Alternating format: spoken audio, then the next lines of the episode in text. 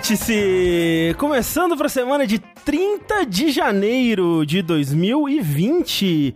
O que você aí que está ouvindo fez da sua vida nesses 30 dias de 2020 do futuro?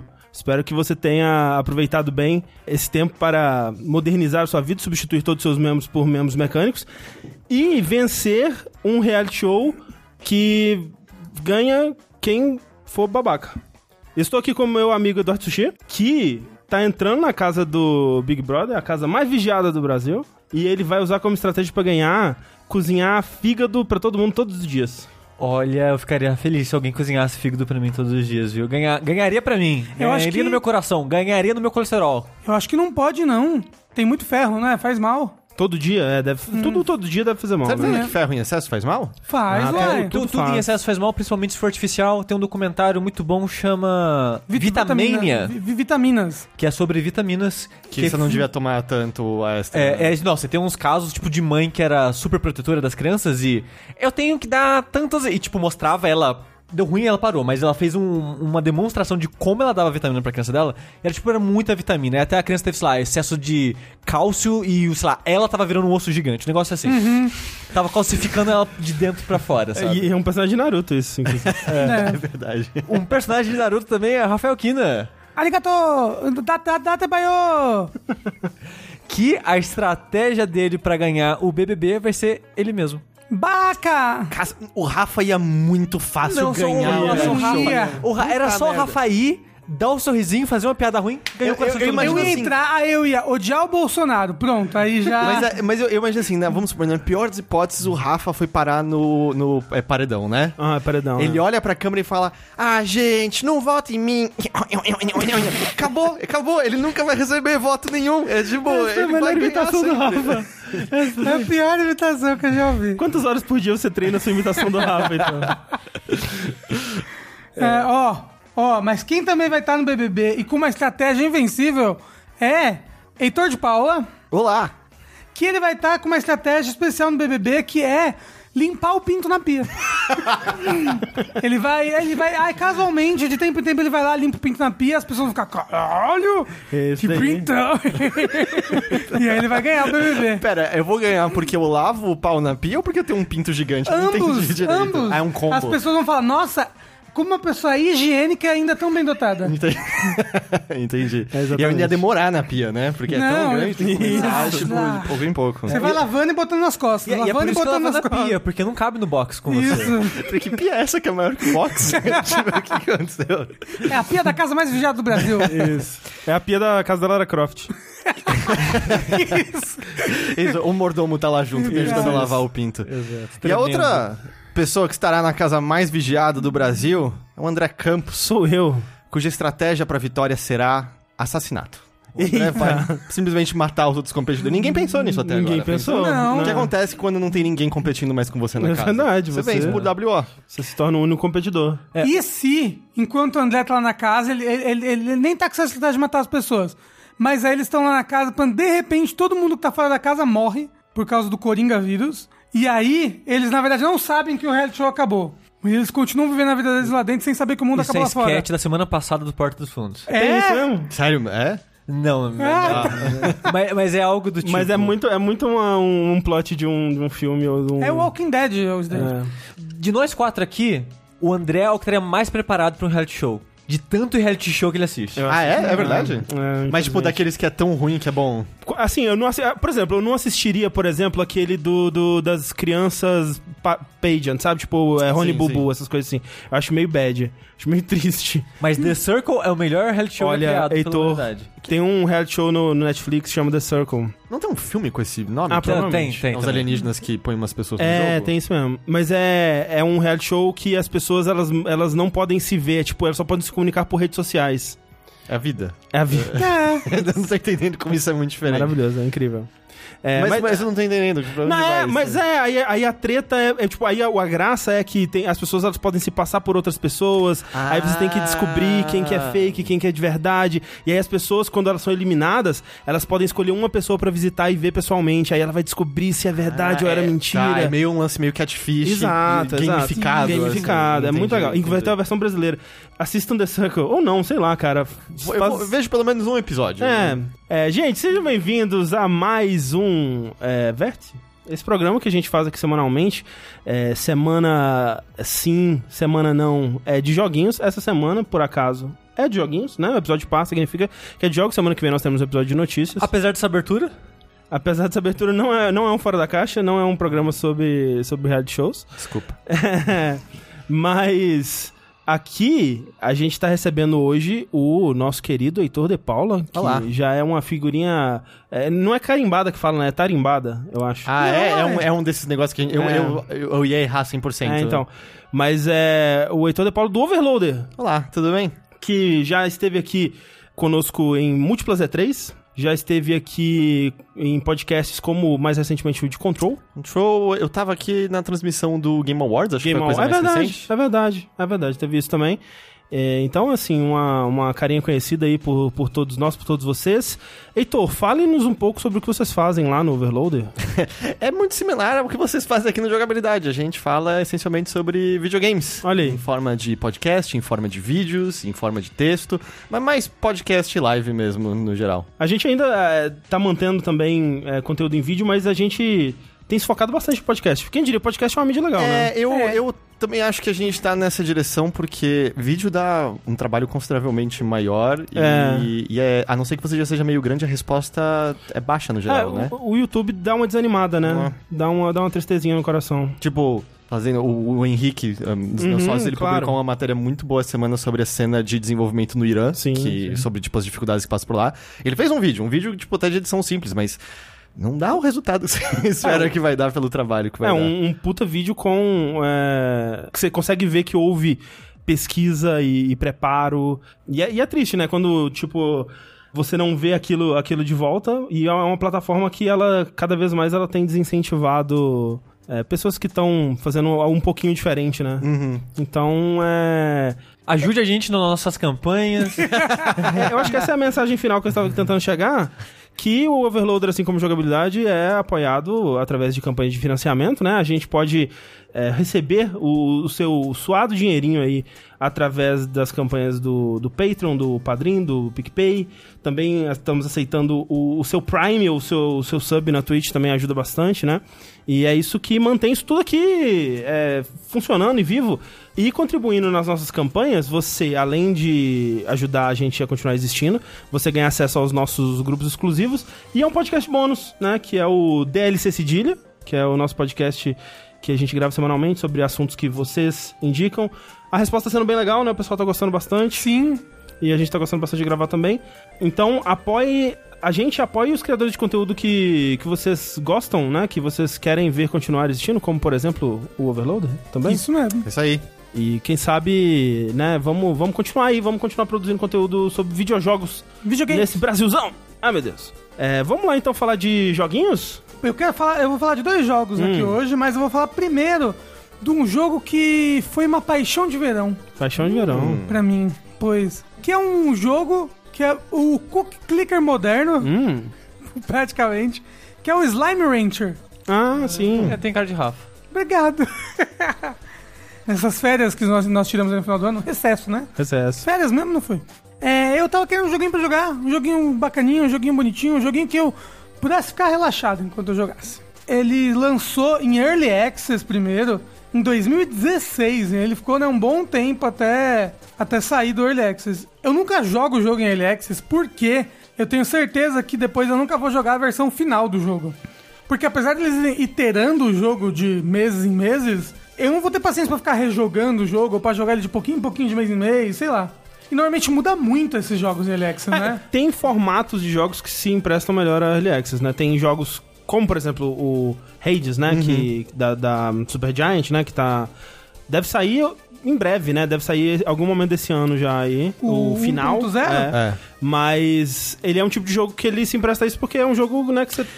é de runs, né? E dependendo se você se interessa por isso, é meio fascinante ver o, o processo Como do game vai, design. é, tipo, é, ah, o que, que mudou aqui? É. Por que, que a velocidade disso aqui mudou? Por que, que você fez a alteração? mas mas eu sinto também que isso aconteceria comigo, que eu meio que já me daria satisfeito por aquelas mecânicas, porque eu acho que, tipo, ele não vai virar outro jogo, provavelmente, né? É, então... pra, pra mim também isso não ajuda tanto. Eu acho que é melhor que um jogo que tem uma história, que você tem que recomeçar. Mas mesmo assim, é um jogo que eu sinto que eu já tive a experiência que eu tinha que ter. Eu meio que já joguei. Tipo, eu sempre comento essa história do Don't Starve. Antes de ter nome é, de Early Access e tal, ele já tinha sido lançado assim. Com, sei lá, a cada 15 dias ele tinha uma atualização com coisa nova. E eu joguei assim que lançou. Joguei tipo 40 horas dele em duas semanas. Nunca mais relei nele. E hoje em dia, quando eu vou ver o que ele se tornou, é completamente diferente. E eu penso, cara, antes eu tivesse jogado 40 horas dele agora. Ainda mais no Together, né? É, mas eu tentei jogar ele, a versão recente, e eu joguei tipo uma run e tipo, ah, tô de boa, já joguei tanto disso. Mas é engraçado também como acaba acontecendo, sei lá, pegando o Dead Cells, por exemplo, em que ele mudou muito, né, no seu Early Access, mas mesmo depois do 1.0 ele continua mudando muito, né? Sim, São sim, jogos sim. que pra sempre estão sendo construídos Sim. e alterados de alguma forma. Parece que nunca tem uma forma final exata É. pra você jogar. Mas o Dead Cells, pelo menos, no 1.0, ou esses jogos no 1.0, você zera o jogo, né? Então é alguma coisa. Com vários jogos Early Access, você não zera o jogo, né? Ele vai ter só a primeira área ali. E, aí, bem, e inclusive o Slime Rancher, ele é um jogo que você zera ele.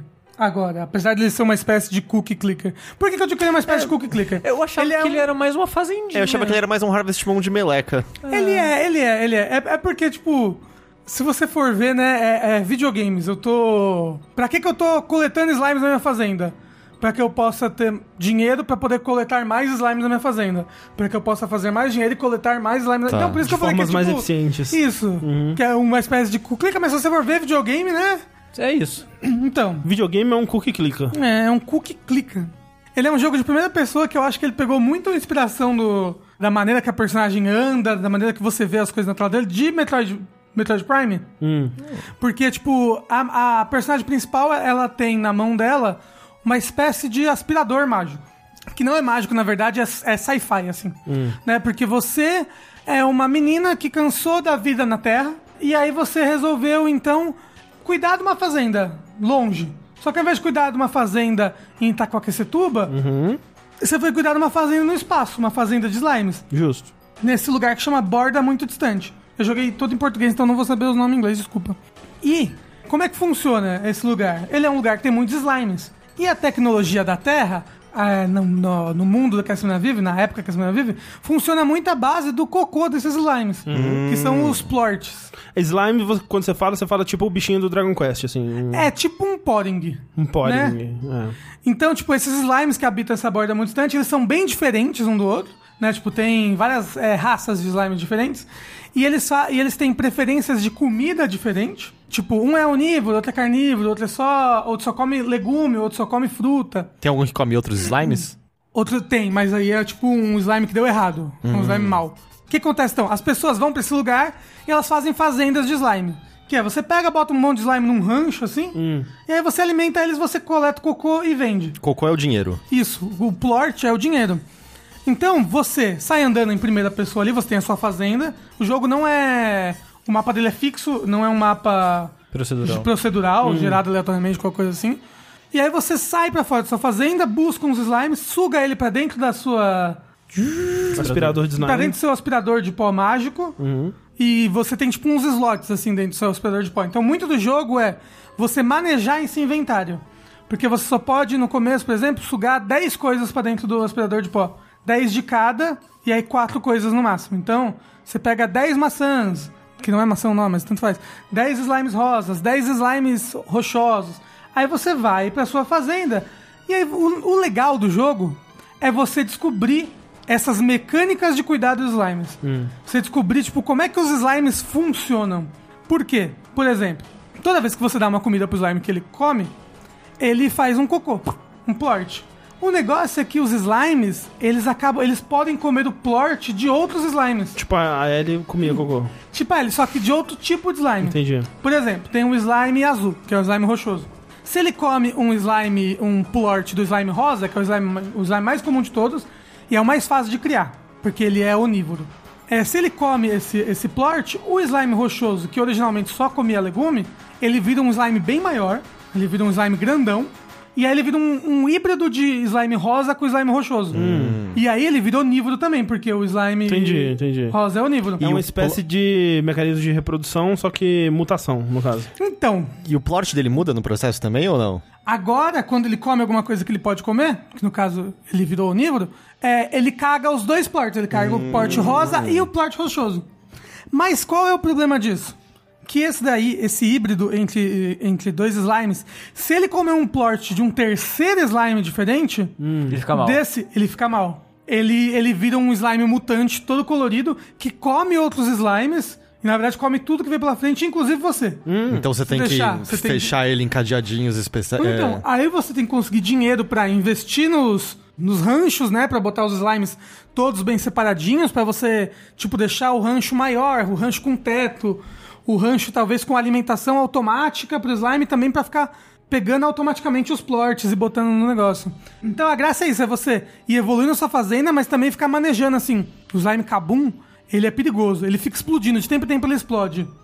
E, e, e os slimes ficam agitados se eles não comem direito, se várias coisas acontecem. E às vezes, por ele ficar explodindo, o cocô dele pode cair numa fazenda do lado, num ranchinho do lado seu. E aí, se isso acontecer enquanto você não tá na fazenda, por exemplo, e vira um slime do mal, ele pode comer sua fazenda toda e arruinar tudo. Mas rancho do lado se diz de outra pessoa? Não, seu, seu, Ah, seu. É, porque por- é O porque. cercadinho do O lado. cercadinho do Isso, lado. cercadinho do lado. É que eu achei que você podia sabotar a competição jogando cocô diferente ali e criando umas slimes É, monstruosas. esse mundo cocô, ele é uma arma, né? É uma arma poderosa. E eu tenho, eu tenho uma pergunta. Você falou que tem o, o slime que parece o Poring, que é o rosinha mais normal. E aí você falou que tem esses mais raros, mas qual a dificuldade de você pegar os mais raros? Tem alguma mecânica, tipo, de combate ou é simplesmente de achar eles no mundo? E... Não, é, é- é normalmente só achar eles. É porque o mundo é bem grande. Tipo, o slime rosa é o mais, é o mais fácil de pegar porque ele tá do lado da sua casa. O resto você tem que andar mais longe pra achar. E deve ser mais difícil criar também, né? É, é porque, por exemplo, o rosa é onívoro. Aí você acha um que só come carne. Aí você fala, porra, é difícil. Vou porque- misturar com rosa pra comer tudo. Isso, vamos misturar com rosa pra comer tudo. Mas aí, como eles incham quando eles são híbridos, cabem menos dentro do rancho. Então você não consegue O mesmo dinheiro. É, você não consegue a mesma quantidade de dinheiro, mas você consegue ser, você consegue alimentar eles mais fácil Quando você, fala pega híbrido. que ele, é, é, que ele come carne, ele come outros slimes ou você tem, tipo, animal que você Ele tem tem, que pegar? animais. Ah, você ok. Hum. pode, por exemplo, achar, achar galinhas e aí você pode fazer um ranchinho de galinhas, um quadradinho de galinhas e ficar criando elas ali. E tem que dar comida pra elas também e tal? Não, Ah, tá. não. Vo- Você investe no, no ranchinho, porque assim, dentro da, da sua fazenda você tem quadrados. Quadrados vazios. Tipo, uma marcação no chão. Pã, pã, um espacinho. Você chega naquela marcação e paga. Ah, aqui eu quero que seja um lugar de cultivar a planta. Aí, por exemplo, se você achar uma planta lá fora, uma fruta, você pode cultivar essa fruta ali como uma árvore. ah, aqui eu quero cultivar a cenoura. Ah, aqui eu quero que seja um ranchinho de slimes. Ah, aqui que eu, eu quero que seja um ranchinho de galinhas. E aí tem vários tipos de galinhas, vários tipos de plantas, e os slimes têm preferências. Então, por exemplo, o slime que é o slime luminoso, que é um que voa e ele morre se ele en- entrar em contato com a luz, então ele só aparece de noite. Então, quando você for fazer um rancho, um ranchinho pra ele, pra ele morar, você tem que fazer. Você tem que investir no ranchinho pra ele virar um ranchinho escuro. Que aí ele não vai morrer quando a luz do sol atingir ele. Mas bem, ele, ele gosta especificamente de cubo morango. Que é uns morango cubículo. Quando você dá uma. Ele só come fruta, mas se você dá fruta especial, ao- se você dá o alimento preferido do slime que você está cultivando, eles cagam dois plorts ao invés de um. E aí os híbridos, se você dá o preferido de um híbrido, ele caga dois de cada. Hum. E, e, tipo, sei lá, você falou que tem, tem os bichos e vários tipos de bichos diferentes, tem os vários tipos de slime, as coisas que você dá. Parece bastante coisa. Tem isso, o jogo te lembra disso ou você tá anotando num papel o tempo todo pra Não, saber o, isso? o rancho é seu, entendeu? Então você que vai. Ah, eu vou fazer uma fazendinha de cubo morango aqui perto, porque aqui eu tenho uma fazenda de slime luminoso. Mas quer dizer pra E você aí, lembrar tempo em disso tempo- toda hora. Não, de tempo em tempo eu vou lá e alimento os slimes, porque senão eles vão ficando muito agitados e eles podem sair. Sair do, do, do quadradinho que você botou eles lá à força. Entendi. É, mas... E aí, se eles saem desse quadradinho, eles podem ir pra o- entrar dentro de outro, outro ranchinho. Porque o ranchinho, assim, você consegue entrar nele. Quando você os slimes conseguem entrar nele fácil, mas eles não conseguem sair. Tá, né? entendi. Dessa, dessa parede mágica que, que divide o ranchinho. Então ele pode sair voando, entrar num outro ranchinho e começar a cagar E aí vai criar os- E aí pode acabar criando os malignos que vão sair comendo tudo e destruindo a fazenda. Você falou que ele tem a progressão, né? De zerar. O que É. que é uma história? Então, ele tem tipo uma história, porque de tempo em tempo você recebe um e-mail de uma, de uma ex-namorada sua e vocês ficam conversando sobre a vida, a vida que vocês tinham na Terra. Ele tem a progressão com os outros fazendeiros da região que você nunca vê. Mas você se comunica por eles por uma espécie de telefonezinho que tem no seu rancho. E aí eles te dão quests, blá blá blá. E conforme você vai fazendo as quests deles, as quests é sempre umas. Ah, tem esse moço que gosta muito de galinha. Aí ele quer três tipos de galinha do espinheiro, dois tipos de galinha rochosa e dois tipos de galinha normal. Aí você vai no lugar e tudo no jogo você faz através desses verbos que é sugar e atirar as coisas que estão dentro do seu inventário. Então, tipo, aí você tem lá no seu inventário as galinhas. Aí você atira dentro do negocinho, tu, tu, tu consome as galinhas ele te devolve alguma coisa. Dentro daquela mesma telefone gigante que tem. E aí, com o tempo também, quando você faz bastante quest, ele abre uma espécie de rancho especial dessa pessoa, que você fez bastante quest. Aí você pode ir lá e fazer umas quests, tipo, ah, é uma corrida de slimes, um lugar de slimes pré-históricos que você não consegue capturar, mas tem uma fruta lá que você vai colhendo. Então tem, tem esses, essas questzinhas, mas o que avança a história mesmo é você ir andando e descobrindo as outras regiões do mundo. Porque, tipo, o seu rancho tá numa, numa- nessa região da borda muito distante, que é tipo uma região. Uma região meio, meio de deserto, meio de rocha. Mas aí tem umas portas especiais, escondidas eh, por aí, pe- pelo mapa. E essas portas abrem com chaves especiais, que você consegue explorando o mapa e achando uns slimes gordos que são os slimes bem grandão, que eles são tipo, ah, um slime rochoso gordo, é um slime rochoso gigantesco.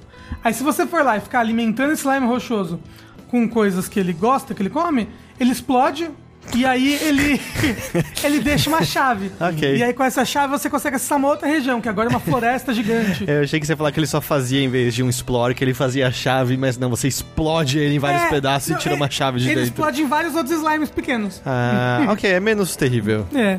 E aí. Mas ele perdeu sua individualidade agora. É, ele olha é um- só. Não, agora eles são vários. Ele ganhou várias individualidades. É. Mas aí você vai, tipo, explorar essa floresta. Nessa floresta vai ter essa mesma coisa, essa mesma mecânica de achar esses slimes gigantes, achar quais os slimes novos dessa floresta, quais são os novos alimentos, e com isso você achar outra chave para explorar outra região. E nisso você vai encontrando, tipo, você vai, você vai indo até você encontrar uma região final. Né? E isso tudo pelo caminho, você também vai encontrando mensagens do moço que era o antigo dono do rancho que você comprou agora. Isso aí. Como é que tipo, aconteceu? Ele sumiu ou ele cansou dessa vida? Então, aí você vai vendo, tipo. Ele comeu tanto do que ele gostava que ele explodiu. comentando do que. ele comentando já, ah, eu cheguei nesse lugar, ele era desse jeito, blá blá. E aí você encontra, tipo, um super templo dos slimes. Aí, tipo, é isso. Mas aí. Tipo, o jogo não, não tem uma história. Uhum. O final dele é, depois que você chegar nessa região final e você explora bastante ela, bastante ela, bastante ela, e você encontra uma mensagem final desse moço, aparece os créditos, E você pode e continuar. aí você pode voltar e continuar investindo na sua fazenda e tudo mais. Ele, ele soa como um jogo, assim, bem... é, baixo investimento que você faz ouvindo música, ouvindo podcast, relaxa um pouco. É, é, tipo, ele, ele é muito gostoso pra, pra ficar, tipo, ouvindo música, relaxando. O negócio é que você tem que ficar sempre atento, tipo, vou explorar. Mas eu não posso passar muito tempo longe, porque enquanto eu tô explorando, os slimes estão lá.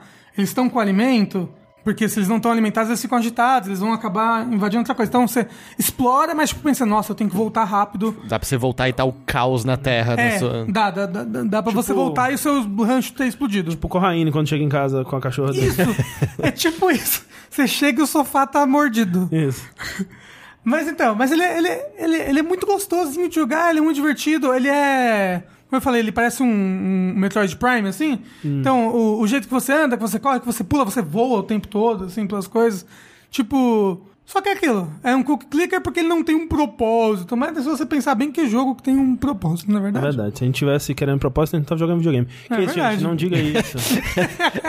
É, é que eu, eu entendo, assim, esse questionamento porque, do tipo, você consegue dizer categoricamente, tipo, ah, é um, é um bom jogo ou foi simplesmente ou é um jogo meio engajante que faz você passar o tempo de maneira agradável? Entende? Porque eu acho que Mas uma... não é isso um bom jogo? Eu não sei, sabe? Existem, existem jogos que ah, te fazem refletir sobre alguma coisa, A- que a- tem um... Tem a frase que eu falei que as pessoas ficaram me zoando é você gostar de um jogo não quer dizer que ele é bom. Ah, sim. É, acho que o, o, é tipo- o Dragon Ball Z Kakarot recente é um exemplo muito forte é Dragon disso. Ball Z, C Cenoura, o nome, né? Isso. É. Mas que- então, mas é que pra mim, se eu gostei de algo e eu vejo que algo é bem feito, eu digo que ele é bom. Ele me deu felicidade enquanto eu jogava E ele é bem feito, ele não é mal feito. Ele, é- ele não me deu felicidade porque ele era tosco, tipo The Room. The, The Room, não o jogo The Room, O filme. Ah, tá. isso, entendeu? Que você acha, pô, que legal isso daqui porque é uma bosta. Não. Eu acho que eu entendo, eu não quero entrar, sabe, numa coisa metafísica, é mais uma questão de. Tem jogos que são uma coisa mecânica gostosa pra passar É, o tempo, então. e tem jogos que são aqueles jogos que você vai lembrar Eu, por eu muito entendo a tempo. pergunta do Heitor, que é tipo assim, esse jogo, ele te botou num loop de satisfação em satisfação em satisfação, ou, sei lá, né, aquele tipo de jogo que você se sentiu... Trabalhando. É, ou, ou, né, que você teve uma satisfação de, de, de concluir, ou, eu não sei, é, tem... É, gente, é tipo um joguinho de cuidar de fazenda, entendeu? Sim, sim, sim. É tipo um Harvest Moon, você, você tá satisfeito porque você tá conseguindo criar aquilo ali que tá bacana, E ver ali bonitinho depois. É, você vê bonitinho, você vê as coisas funcionando, porque, por exemplo, você consegue programar drones depois pra fazer micro tarefas na fazenda. Então, tipo, olha, agora eu tô conseguindo fazer minha fazenda ser quase que sustentável sem eu estar aqui muito próximo. Tipo, é gostoso essa. Sim, sim. É, é, é, é satisfatório. Então, sim, ele é um jogo bom, mas ele não é um jogo que vai, tipo, fazer você pensar no significado das coisas. E ele é super. Ele é bem engraçadinho. O. A tradução para português tá muito boa, tá bem adaptada. Eu joguei todo em português, isso é algo que eu não costumo fazer com jogos. E. Joguem. Joguem. Assim, se você quer um joguinho pra passar o tempo de boinha, ouvindo um podcast, se divertindo, explorando, É. vai nessa. Eu posso falar de um jogo que é nessa vibe? Por favor. Que é Tokyo Mirage Sessions, é, jogo da velha, Hashtag- FE, dois pontos, na verdade não tem dois pontos, é tudo junto, Encore. Porque, Thinkor. porque, né, tem que ter um nome fácil de lembrar, né? É, É catchy que nem uma música pop? Isso, exato. que pra quem não lembra, lá em 2015 saiu o Tokyo Mirage Sessions com uma parceria ali da Atlus com a Nintendo, que eu fui ver depois, é curioso que foi um produtor da Nintendo que teve essa ideia e falou, ô Atlus, o que, que você acha de fazer isso aqui? A Atlus falou, não, tô ocupada, sai pra lá. Caralho, Atlus. Aí, Aí, ó, esnobando porque era o Wii U. Filhos da puta. é... Assim, não dá pra culpar eles se esse foi o caso, mas. Mas é que, tipo bem. assim, às vezes a agenda do, da estúdio já tá lotada de coisa. Porque esse jogo ficou, aparentemente, três anos em pré-produção por causa disso. Porque eles já tinham muita coisa agendada pra produzir, pra fazer. E nesse jogo ele ficou meio que num limbo até eles começarem a fazer em 2013 e o jogo lançar em 2015. Aquele trailer que... Acho que já era direct quando mostraram o, ele. o Vagina Bones? É o Vagina Bonus vem do, do jogo, é. É desse jogo? É desse jogo, é. Pera, como assim? Você não lembra disso? É porque no japonês, quando mostrava a menina numa, um- numa cena de anime, mostrava ela sem camisa, com shortinho, né? Aí tinha na, na barriga aquelas linhas que apontam pra baixo, assim, né? Da, uma- da barriga. E aí, na versão americana, eles tiraram, né? E eles tiraram, diminuíram um pouco o decote dela e tal, umas coisas assim. E aí rolou todo aquele papo de censura, estão censurando meus videogames. Censura! E aí alguém falou assim: Eu quero que tragam os vagina bones, porque você falou que aqueles tracinhos eram os ossos da vagina. É a vagina que tem osso e dente, não é verdade? É, né? Você lê isso, já sabe tudo que você precisa saber do negócio. Você fica, ok. Não, ok. se lê isso, você já sabe tudo que você precisa saber sobre a comunidade gamer, né? Mas esse jogo, ele foi anunciado em 2013, se eu não me engano, já era Direct ou algo assim, da Nintendo, que foi anunciado só com um vídeo rapidinho, que era personagens de Shin Megami Tensei e Fire Emblem pipocando na tela, e depois um full, meio que cinza, meio prateado, escrito Shin Megami Tensei X-Cross Fire Emblem. Aí todo mundo, caralho, que porra vai ser essa, maluco? Nem tinha jogo ainda, parece que o jogo tava com dois meses de desenvolvimento na época. Mas, é, ei, sei lá, a, a gente também vibrou quando apareceu o Metroid Prime 4. É, nenhuma. Ou então o próprio Shin Megami Tensei 5, né? Que tá aí há uns 4 anos já e não tem. Não nem- teve o caso de quando estão apareceu. falando que a Atlas é incompetente? Jamais. Não teve o caso quando apareceu, anunciaram o remake do Final Fantasy VII, apareceu o Tetsuya Nomura, ele tava na plateia dizendo... Eu sou o diretor?" Eu, eu sou o diretor desse jogo? Eu- Mas eu nem quis dizer isso, que é tipo, nossa, Atlas e tal. Mas só tipo, nossa, anunciaram cedo no ciclo de desenvolvimento do jogo e eles nem sabiam exatamente o que o jogo seria ainda. Por isso que só mostraram o nome. Mas uma das coisas que faz isso ser engraçado pra mim é que o público de Fire Emblem, o público de Shin Megami Tensei, não necessariamente quer a mesma coisa das séries específicas. Então você fica tipo, o que vai ser esse jogo? E esse jogo não tem muito a ver nem com o Shin Megami Tensei principal e nem com Fire Emblem. É mais um persona com um sprinklezinho, tipo uma surquinha, um açúcar polvilhado em cima. De Fire Emblem. Mas muito pouquinho. Mas é engraçado, porque ele meio que não pega nenhum dos dois públicos iniciais. Ele quer o público de Persona. É, mas, Exato. mas pelo menos ele saiu originalmente num console que todo mundo tinha, então Ah, todo mundo claro, jogou de exato, qualquer maneira. Inclusive, se eu não me engano, eu devo ter falado dele na época que o jogo saiu pra Sim. Wii U no Vértice, né? É, Então- Fez um do que se trata também na É, época. a gente tem um vídeo sobre esse jogo. Eu joguei bastante, assim, não. Pra um jogo do tamanho dele, provavelmente não é bastante, mas vamos dizer umas 20 horas e tal, assim. E eu lembro que na época eu gostei bastante dele, mas foi um, um, um momento pré-Persona 5. E, e é isso que eu queria falar. Uma das coisas que eu queria falar aqui é, é como esse jogo, em comparação com o Persona 5, pra quem já jogou, se não jogou, não, não tem né, ponto de comparação. Ele parece datado agora. E pra ele, é meio que como se fosse uma viagem no, no tempo, sabe? Tipo, nossa, Persona era isso, né? Que, que loucura. Porque Ele lembra mais então um Persona 4? Ma assim, eu tava conversando com o Tengu e o Tengu falou algo que é verdade, é, esse jogo é um proto Persona 5. Ele tem algumas das ideias do que veio a ter no Persona 5. Talvez, talvez não. Foi desenvolvido mesmo, ao mesmo tempo, então talvez eles olharam o que o pessoal do Persona 5 tava fazendo e se inspiraram em uns elementos. É, a sensação que eu lembro quando, que tinha quando esse jogo tava pra sair era. Ok, já que Persona 5 vai demorar mais, a gente vai ficar com isso aqui por enquanto, sabe? Pra aplacar aquela vontade do Persona 5, É. porque o Persona 5 demorou pra caralho, né? Mas pra falar um pouquinho do jogo, por que que eu falo que ele é meio que não foi feito pensando em agradar algum dos públicos? É que Shin Megami Tensei, né, a série mais clássica, sempre foi um pouco mais dark, com história mais apocalíptica, com demônios e monstros. Fim do mundo. mais- fum- tipo, fim do mundo, coisas mais sérias, digamos assim. Nunca foi muito colorido ou muito feliz ou good vibes, assim, no geral. É, eram jogos difíceis que precisava normalmente de grind. Sim, sim. Aí você vai pro Fire Emblem. No Awakening ele foi ficando um pouco mais fácil, mas a série mais clássica também era jogos difíceis, tinha aquela para- a parada do permadeath, história um pouco mais séria, de política e guerra. No Awakening começou a ir pro lado mais anime, né, de ter essa interação com os personagens, Romance, romance, esse tipo de Date. coisa. né? Mas esse jogo, ele não é nenhuma das duas coisas. Tipo, ele não tem date, Ele não tem estratégia de tu, de quadradinhos? não tem estratégia de quadradinhos, o combate dele é bem inspirado no de Persona. Tipo, você acerta o ponto 3 e fraco 4, é. e... Exato, é bem Persona 3 e 4 e tem muito foco em elementos e fraquezas dos seus inimigos. Então, sempre teve, tipo, ataque de corte, ataque de perfuração, de contusão, é, fogo, gelo, raio, essas coisas. Aqui, eles adaptaram os ataques físicos para as armas do Fire Emblem, então a espada lança machado e Ah. arco. É, a espada perde pra lança, que perde pro machado, que perde pra espada, tem esse ciclo. Que amava toda a quadrilha. É, os seus personagens, eles usam algumas dessas armas de Fire Emblem.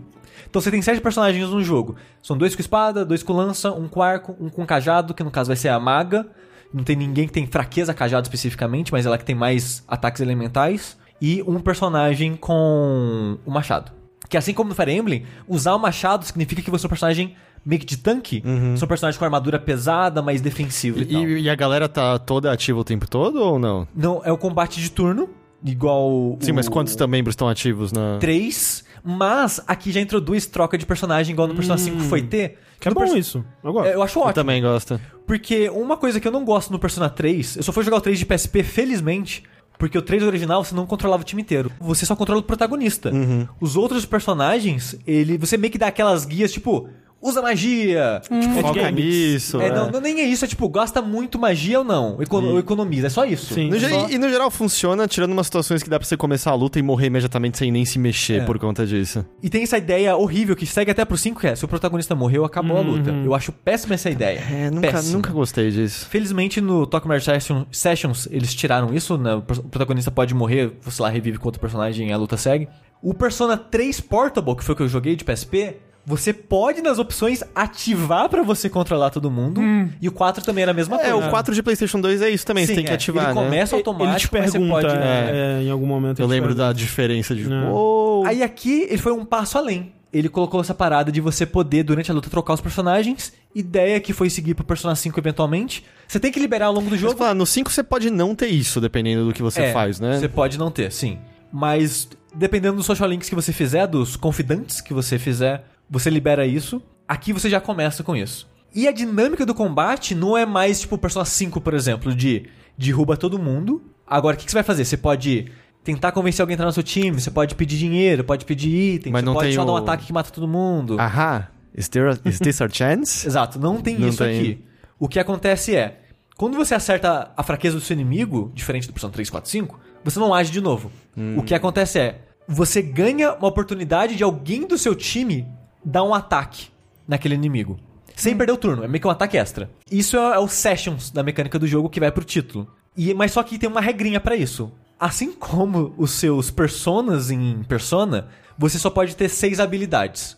Aqui eles são um pouco bonzinhos até. Porque em vez de ser seis habilidades no total, é seis habilidades ativas, seis habilidades passivas e seis habilidades de sessions. Que são as regrinhas que o seu personagem vai ter pra combar. Então, por exemplo, ele começa só com uma habilidade de combar. Se alguém der um ataque de fraqueza com lança, eu vou dar um ataque de fogo.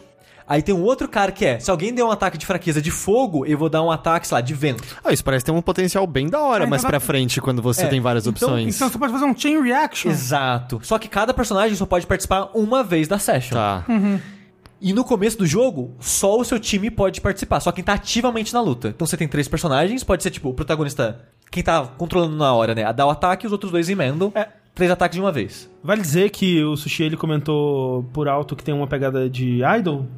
É, ainda não. Mas, mas é, eu só queria dizer que isso, esse conceito dos sessions é meio que isso, porque é o combate é como se fosse um show que vocês estão dando, e aí é como se fosse um, uma, uma dança combinada ali, né? Que cada um ele tá fazendo o seu momentinho de idol, assim, do- na luta, né? Então, Exato. tipo, essas sessions é. é- é- É meio que se fosse um improviso ali. no vem do, do- desse termo musical, digamos. É. né? E, e ele é cheio de termo musical. Por exemplo, esse jogo ele tem algumas situações de crítico. Você pode dar um ataque e vai escrever crítico e causou mais dano. E diferente do, dos- de Persona, eu vou comparar bastante com Persona que o combate é, é bem Ah, não, inspirado. tem que comparar, É, é, bem inspirado. É- ele é mais um spin-off Assim, de Persona do que o spin-off de Shin Megami Pô, Tensei. ele é praticamente um spin-off de Persona, então, tipo, é, É. E que no Persona, no 3, 4, 5, esse crítico vale como uma fraqueza, né? Você derruba o inimigo, você pode é, atacar de novo e tal. Aqui o crítico é só um dano a mais. Porém, tem meio que uma segunda espécie de crítico que você libera, é, evoluindo o personagem, meio que liberando é, o social link deles. Que esse jogo não tem social link per se, mas tem algo semelhante. Que você vai evoluindo meio que a, o level de performance daquele personagem. E isso você melhora usando sessions. Você criando sessions em que ele participa. tá. Quanto mais sessions o personagem participa, ele vai subindo esse level de performance. Cada level de performance ele ganha uma habilidade passiva, uma habilidade ativa. E de tempo em tempo, uma missãozinha na história do jogo que vai liberar uma habilidade especial. Às vezes é esse é, Limp Sync, que é esse mega crítico, digamos assim, que você vai dar um ataque e esse, esse por exemplo, tem um personagem que ele é que cada personagem tem um foco elemental, digamos assim, no jogo. Então, por exemplo, você começa um cara que ele é meio que um herói de Tokusatsu, que ele é cheio de pose e coisas do tipo, ele luta com uma lança e os ataques dele é muito focado em fogo. O. Não é Limp Sync, é, acho que é Ed Lib. Lib? Ed Lib. Ed ah, Lib. Ed Lib é improvisar o, né, no é. canto. O Ed Lib dele é de fogo. Então, se você der um ataque de fogo, você tem uma chance de ativar isso. E quando você ativa, ele vai dar um ataque de fogo que acerta todo mundo e dá confuso em todo mundo. Aí, mesmo que não seja a fraqueza do inimigo, você cria um Sessions. Então é meio que se fosse um ultra. Um ultra crítico, digamos assim. Todo personagem, conforme você joga, vai ter tipo uns dois, três disso. Tipo, ah, vai ser com lança, vai ser com fogo, vai ser com raio, vai ser algum elemento. E aí, é- é- esse- essas suas personas, porque você é uma- uma- um ser humano, É, é, é, e aí você já, tem uma já chego persona. aí. É, eu já chego aí. Ele Essa parece é outra camada do jogo. repleto de reforço positivo, do tipo, quanto mais você avança nele, mais você faz uma coisa e prr lá, a história É, é, 30 Exatamente. É uma das críticas que eu tinha pro jogo, meio que morre. Ah, isso, isso é ruim? Porque parece bom. Não, não, não, não. É que no começo do jogo, você sente que esse sistema é muito limitado. É. Porque, tipo, nossa, eu sinto que não tô combando o suficiente. Nossa, eu combo só com um personagem que tá aqui. Por que, que o número de combo tem duas unidades se eu só tenho três pessoas no meu time, sabe? E nossa, entrou alguém novo no meu time e só tem, tipo, um sessions. E os outros. E, tipo, possibilidade de session, no caso. E as outras pessoas que estavam no meu time há, seis horas de jogo tem cinco possibilidades de sessions. Pra que, que eu vou usar alguém novo? Não tem habilidade, não tem session, não tem nada. E isso o jogo vai corrigindo com o tempo. Porque. É- é- Esse jogo, desculpa, mas é RPG japonês hoje em dia é isso, né? É camada em cima de camada, em cima de camada, em cima de camada. Então. É, você lembra quando eu falei do Tales of Vesperia? Que É. o jogo tem 80 horas, até as 75 horas de jogo ele tá te ensinando Mas- mecânica mas nova. Tudo bem que Tails é especialmente ruim nesse aspecto. Não, é mas não, é maravilhoso. o que Você tá Não, falando. eu, não, eu não falei que é ruim, eu falei Não. que nesse aspecto. É, Perfeito. Então, desculpa, mas eu vou falar muito de sistema do jogo agora. Mas é. Ele tem esse ultra crítico, E tinha uma outra coisa que eu queria falar desse aspecto. Ah, tá. E tem barra de especial agora. Porque, E por isso exemplo... foi incluso na versão de Não, Switch? não, não. Já tinha. Ah, tá. Logo eu vou falar, as coisas novas são, são poucas. Ah, tá. Agora que ele diz é porque esse jogo é tipo um Persona 3.5. Não, 4.5, né? É, tá, eu entendi que agora era nessa versão. Em comparação com a Desculpa, Persona. Ele tem essa barra de especial, que é o SP, que é a barra de mana do Persona, que aqui é a barra de mana só EP. E conforme você vai criando sessions, você vai aumentando essas barras de SP, que todo personagem, que também vai ganhando essas habilidades conforme você vai subindo o performance level deles, você vai fazendo as side missions é, pessoais desse personagem. Você vai ganhando essa- essas habilidades especiais que é tipo. Às vezes é um ataque muito forte contra todo mundo que vai dar buff. Além disso, vai dar buff pro seu time. Só que vai gastar duas barrinhas de especial. Você pode ter no máximo três. E no começo do jogo demora muito pra você encher essas barras. Então é, é até meio ruim porque não é tão forte assim essas habilidades. E no começo do jogo é quase proibitivo. Porque você demora tanto tempo pra encher que, tipo, não, vou guardar pro chefe. Aí se você usa no chefe é tipo, nossa, nem vale por dois ataques, sabe? É tipo, sei lá, um ataque e meio no máximo. E é tão raro encher isso. E no final do jogo você consegue encher essa barra com, tipo, 3, 4 sessions. Porque no final você vai dando uns sessions, tipo, de 16 ataques. E Você, você terminou já? terminei, terminei. Você terminou o jogo? Terminei. Ah. É, e você começa a encher rápido. Aí você consegue usar mais os sessions, eu comece- é aí que fica mais divertido. Ele não é tão forte, mas você sente que você tá fazendo algo diferente. Você sente que você tá usando mais os buffs, debuffs, que é algo que eu gosto muito no combate Persona, que tipo, você precisa de buff e debuff. A primeira vez que eu fui jogar o Persona. Não, e não eu no comecei 5, pelo curiosamente, né? O eu cinco acho é o que mais fácil, É, né? no 3 É. e no 4 você precisa O, muito. 5 é um que. Se eu for jogar o. Royal. Golden, não, é, É, Royal. Royal. Você vai eu no vou- hard. Eu vou no mais É, hard, sim. é, porque eu senti que faltou um pouco dessa. No 4 tinha chefes que você. Caralho, realmente. E, e preciso- além de quando você criava, sabe, ah, é, eu dou reflect em todo tipo de ataque do chefe, cria uma situação muito É, foda pra então, vencer. é, o 5 sim, é. nunca demanda isso de você. Então, tipo, eu comecei pelo 3 e todo RPG que eu tinha jogado até então, buff é tipo, ah, você pode usar, mas você não precisa Sa- usar. Sabe o que é melhor do que envenenar o inimigo? Acertar a espada na cara dele. E, a, Pois. e pra esse jogo é isso. Muito mais preciso.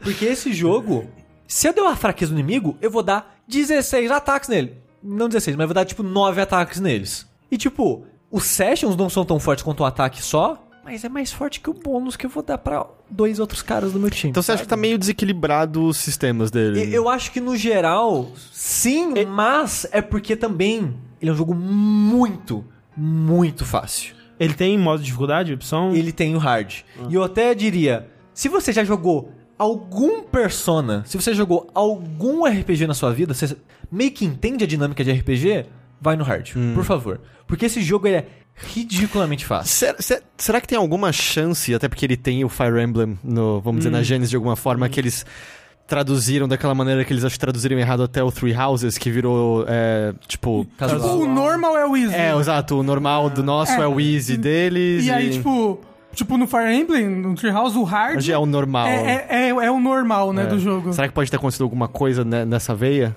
É. Eu, eu, Talvez, mas eu acho que não, porque esse jogo é o seguinte. Eu até usei de ponte o que o Rafa falou, de good vibes, de coisinha, uma coisinha relaxar. Ah, vou relaxar aqui e jogar. Esse jogo é isso. Esse jogo, ele. É, poder da amizade. Nossa, a história desse e jogo é. vamos nos unir pra salvar o É, mundo é com o poder da dança. É, tipo, o Persona também é meio o poder Não da poder amizade. da dança, não com o poder da É, dança. Mas nada, quer dizer, depende de qual Persona você jogar, né? Mas o negócio, É, porque tem o Persona de dança lá que Tem é literalmente o poder. poder da dança. mas o negócio é, o Persona, por mais que no fim ele seja muito o poder da amizade, ele tem uma história que é muito bem trabalhada, os personagens são muito bem desenvolvidos, você meio que entende por que, que a história tá indo pro lado que tá, os personagens pensam nas consequências dos atos, E existem consequências existe consequência. Não sempre, mas às vezes. É tipo, a história, ela é bem desenvolvida, digamos assim. E eu entendo com isso que a história do, do Tokyo Mirage não é a- boa. Essa história é tipo, cara, vamos cuspir qualquer coisa aqui nessa tela. Porque esse jogo vai ser isso. Esse jogo vai ser colorido, esse jogo vai ser sobre idol, esse jogo vai ser sobre curtir essas amizades aqui e não. Se você parar pra refletir a história um segundo, esse jogo desmorona na sua frente igual um baralho de carta. Entendi. Baralho de gato. É, quando eu reflito sobre o baralho, ele de desmaia. cartas, né? castelo de de cartas. é. Entendi. Então, tipo, esse jogo você vai. Se você quiser um joguinho light, Então, pra que- relaxar e pelo combate. Ah, então, é, é esse que é o lance. Tipo, enquanto eu tava jogando, chegava lá no- na parte de historinha, era, "Ah, agora nós vamos treinar como ser um bom idol. Aí tinha uma ceninha, qual- qualquer coisa, os personagens, nossa, que chato. E Chegava você é um idol mulher ou homem? homem. Homem. Só Nem que isso. é, e só que aí quando ia pro combate, eu, porra, que da hora. E eu ficava É. engajado, as dungeons são interessantes porque elas já são naquela pegada Do Persona 5, né? Mais ou menos, porque o... as dungeons do Persona 3 e 4 são procedurais. São corredores genéricos procedurais. Que você vai enfrentando inimigo até chegar no chefe e acabou. Aqui as dungeons são design fixo e quase todas envolvem algum puzzle. Alguma mecânica, algum gimmickzinho que você, que vai... Que você vai ter que pensar em algo além de só andar nesse corredor tentando achar uma saída dele. Tá. Não tem essa parada do stealth, do, do back, é, de você pegar o inimigo de surpresa. Assim, porque isso é. É, né? Persona, né? O- isso é Não, mais não, o Persona 5, Isso né? é o Persona 5. É. Exato. E tem a ver com a temática Sim, dos sim, ladrões. exato. né? Isso. E, a- e o design das dungeons também não são tão interessantes quanto o do Persona 5. Mas já é bem mais interessante que as dungeons genéricas do Persona 3 e 4. Eu, eu, sou, eu sou do time que. Eu não tô dizendo que eu prefiro elas, as do Persona 5, mas eu gosto das dungeons bem, vamos dizer, tradicionais. Quase do- dos jogos que bebem de roguelike, sabe? Gerados proceduralmente do, de Persona Ah. 3 e, e É, 4. não- De, sabe, da gênese de Shirin the Wanderer e coisas assim. Eu adoro dungeons desse tipo. Ah, parece muito legal. Eu acho que o, o que essas dungeons têm de legal, eu já tirei. É, eu- consegui tirar de- na- no Mementos. Que é, por exemplo, aquela É, coisa tá. de tipo, putz, será que eu avanço? Eu Não sei o que mais tem nesse andar. Será que eu tô perto de um save point e tal? E me- mesmo assim, Eu vocês não odiavam o Mementos? Eu não odeio o O Mementos. Mementos é curtinho, não. no Ah. geral. É, você quase O não Mementos precisa no ir pra 5 lá. é, é, é a fase do Smash, não é? É. Ah. E, e o Mementos vai ter mais coisa no Royal também, né? Ah, Então- E, já falando então da história do jogo, o combate é basicamente aquilo. aham. É, a, a minha crítica inicial que era disso de, nossa, eu não quero usar personagem novo, depois é mitigada porque os personagens começam a entrar no seu time com muito mais habilidade, então não tem muito disso de ele vai entrar e vai ser inútil no meu grupo. Até porque você falou que depois dá pra dar o session com os personagens de fora, né, da party. Exato, conforme você vai evoluindo essa performance level dos, dos personagens, você libera essa habilidade dele vir de fora e dar porrada também. E eventualmente você libera é meio que um crítico durante os sessions que é os duos.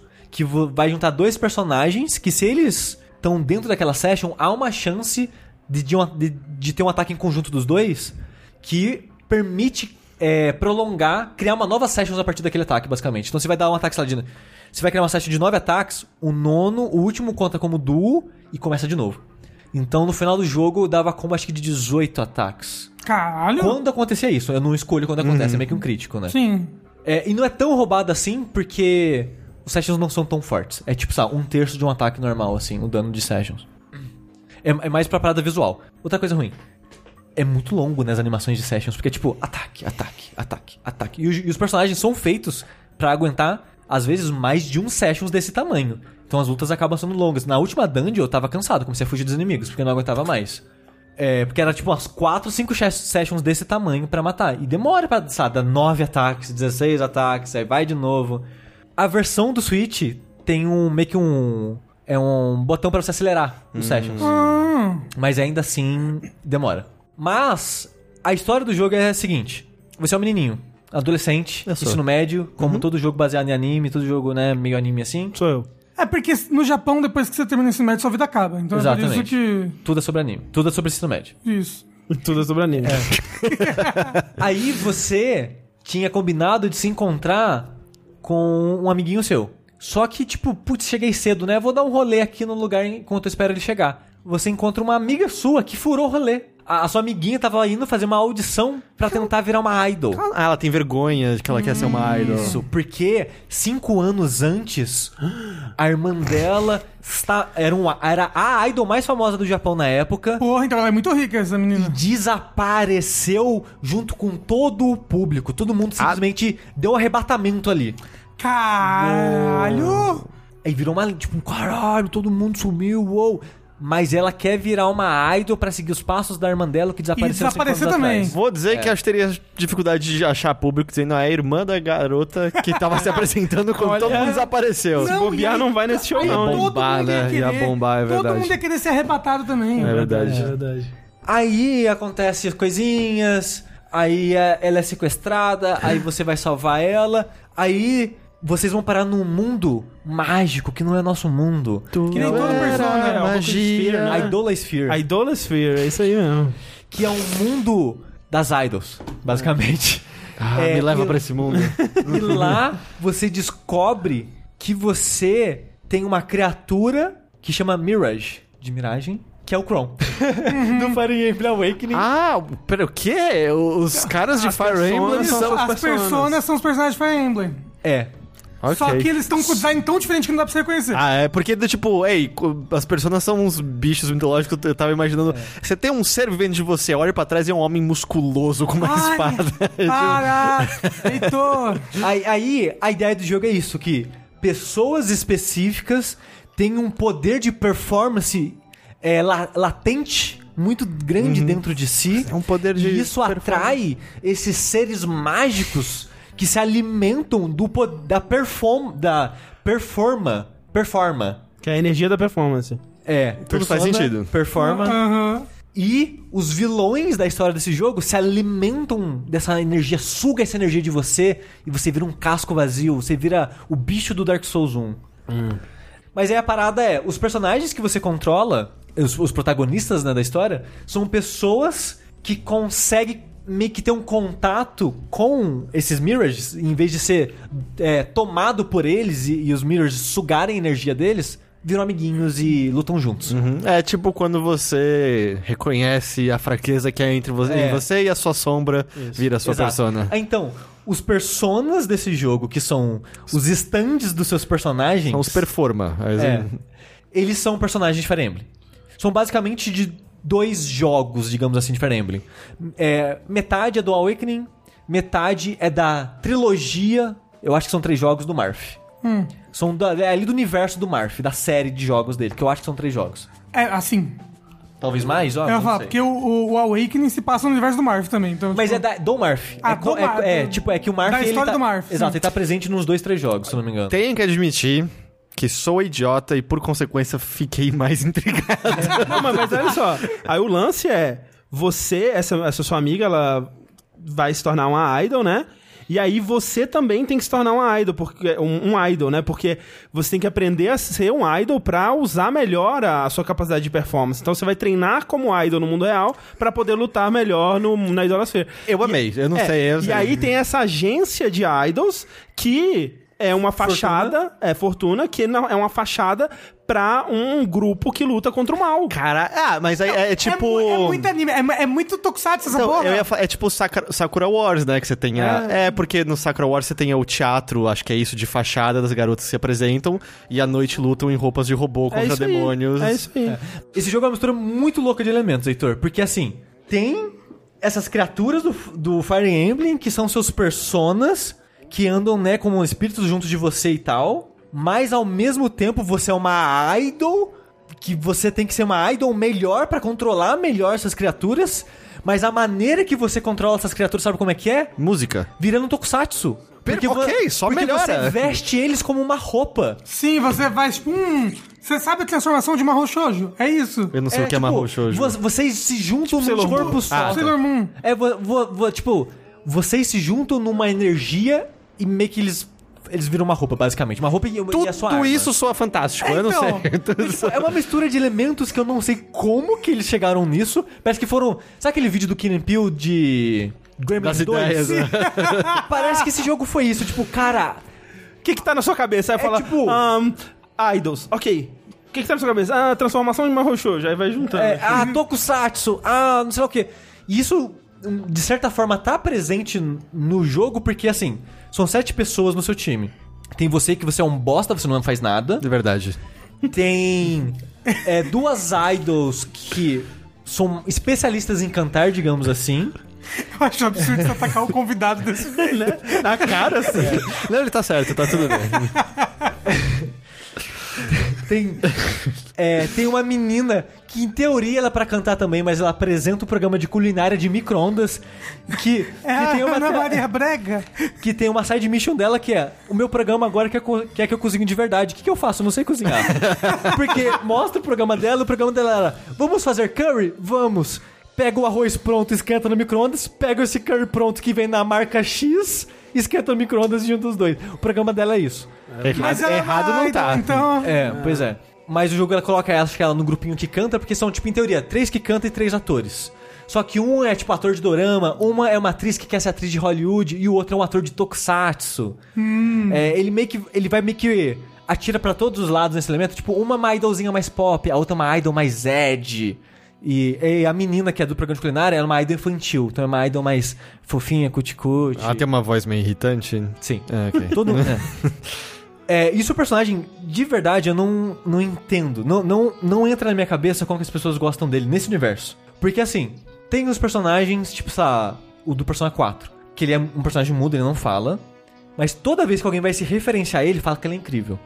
Só que como ele não fala, você meio que preenche na sua cabeça que ele é incrível. E você tem as opções de fala também. É, que- Então você, tipo, putz, você você- fala pra pessoa, porra, eu sou incrível. é tipo, nossa, eu sou muito cool, né? E olha, olha o meu design, eu sou um, eu sou um cara cool. Você olha a imagem, você é tipo, porra, o cara é cool, né? O, protago- o protagonista do Tokyo Mirage Sessions, ele. É o Kirito. Ele é um personagem de genérico. É o genérico whatever. É o Kirito. É. Ele fala, então não, não tem como você preencher o vazio da existência dele com sua imaginação. E ele não faz absolutamente nada. Ele é bem avatar só Ele, mesmo. ele é, ele é tipo, ele não canta, ele não dança. Toda a, a piada dele é que é tipo, haha, ele não é bom nisso, mas ele tenta, né? É, então, ele se esforça, esse que é o lance, entendeu? Ele se esforça, para, vou tipo, chorar. É, tipo, falam que você é backing vocal, mas nunca mostra você fazendo nada. Fala que você é figurante em outros programas, mas nunca citam você em nada. Mas toda vez que algum personagem vai falar de você, todas as meninas te amam.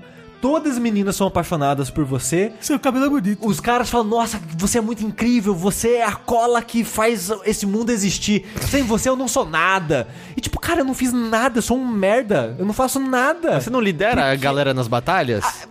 É o só líder. no plano das ideias. Só É no o plano líder. das ideias. É, é importante, né? Você Tem nunca uma. age como um líder na história. Então não faz sentido pra mim ele ser o protagonista, ele ser o principal, ele ser a pessoa que vai juntar esse time, sabe? Não, não entra isso na minha Isso daí é as pessoas que falam que Uptown Funk tinha que ser música do Bruno Mars, desmerecendo o Mark Ronson, mas o Mark Ronson foi quem fez o negócio lá por trás dos bastidores. Ele que foi a cola que ligou esse projeto Ele todo. tava dirigindo o carro. Isso. Mas o jogo não faz um bom trabalho de mostrar isso. Ok. E esse jogo, a analogia que eu tenho pra ele é: ele é o Yoshi Island moderno pro- dos RPGs. Pera, Josh Alice quer dizer o Mario World Desculpa. 2. Ele é o jogo do Yoshi pros jogos de RPG. Sabe, o, por exemplo, o Crafted, Wor- o Crafted Worlds. Ele é um jogo de plataforma que é ridiculamente simples. Ele tem conceitos de jogo de plataforma, mas meio que não tem muito desafio. Você joga ele. Porque ele é gostoso. É, porque, ele é tipo, olha bonito, que, porque olha ele que brilha. fofinho, nossa, olha que ideia legal, né? O jardim é a floresta, porra, que maneiro e tal. Você joga mais pelo conceito, assim, do que pelo que ele de fato é. Não, eu, eu só, eu só tô tranquilo porque eu achei que você ia falar mal de Super Mario World 2 e aí não É, dá. não, eu não gosto dele. Mas. Se você é, precisar né? que ele fale, ele fala. É, Absurdo. mas o que eu digo, o Yoshi hoje em dia é isso, os jogos do Yoshi, né? São jogos bem sim. simples, que são mais pela fofura do que pelo conteúdo em si. São, são meio que o. Como o moço falou ali, Baby's First RPG. É, o É. jogo do Yoshi é o Baby's First plataforma, É, né? Exato. esses jogos do Yoshi, alguns do Kirby, são claramente voltados pro Bem público mais infantis, infantil. é. né? Esse jogo, eu não vou dizer que ele é voltado pro público infantil, porque o público de idol que ele tem atrás, eu acho que é um público mais velho. Mas ele é, ele é isso no sentido de que ele é muito, muito, muito simples.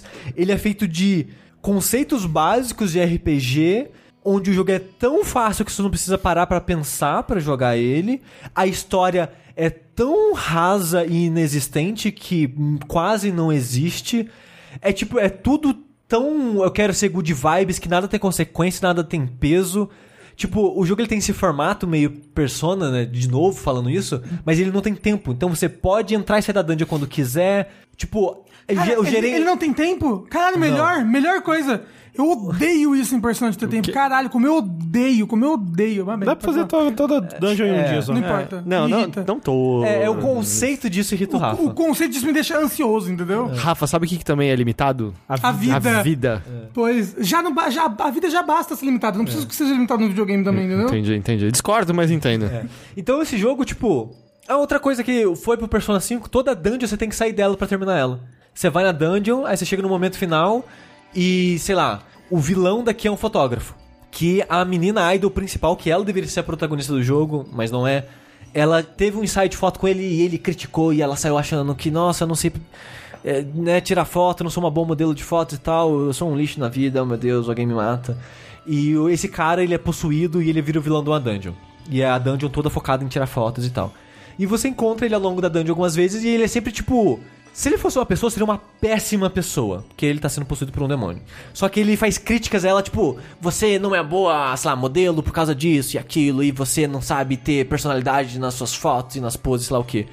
Só que em vez do jogo ignorar que, tipo, cara, um vilão é um babaca falando isso só pra te diminuir, o jogo leva a sério o que ele fala, e pra você derrotar ele, você tem que provar ele errado, acreditando nas críticas dele e treinando pra superar as críticas dele. Ei, mas isso não parece ser uma coisa tão ruim Isso não assim. parece tão ruim, na verdade. É que eu acho muito, é que eu acho muito estranho esse conceito, tipo, você encontra um cara que é claramente um babaca, mas pra vencer ele, você tem que acatar as críticas dele. Eu não, eu não sei, eu acho meio estranho. Mas e se a crítica dele for correta? Ela não tá sendo É. uma modelo tão boa assim. O jogo nunca mostra lá o, o antes, só mostra a crítica e você, tipo, ele é verdade, o vilão estava certo o tempo todo, eu precisava melhorar isso. Mas que é o Aí- lance persona de novo de É. aceitar o seu, as partes ruins que existem em você. Aí sai um brilhinho do peito da pessoa, você vai ganhar uma habilidade, entre aspas, que na verdade é só um plot device, que agora você pode confrontar o vilão e falar: Ha! Eu não tenho mais aquilo que você falou. Aí você destrói a crítica do vilão e o vilão vê: Nossa, realmente você é uma ótima modelo, puta que pariu.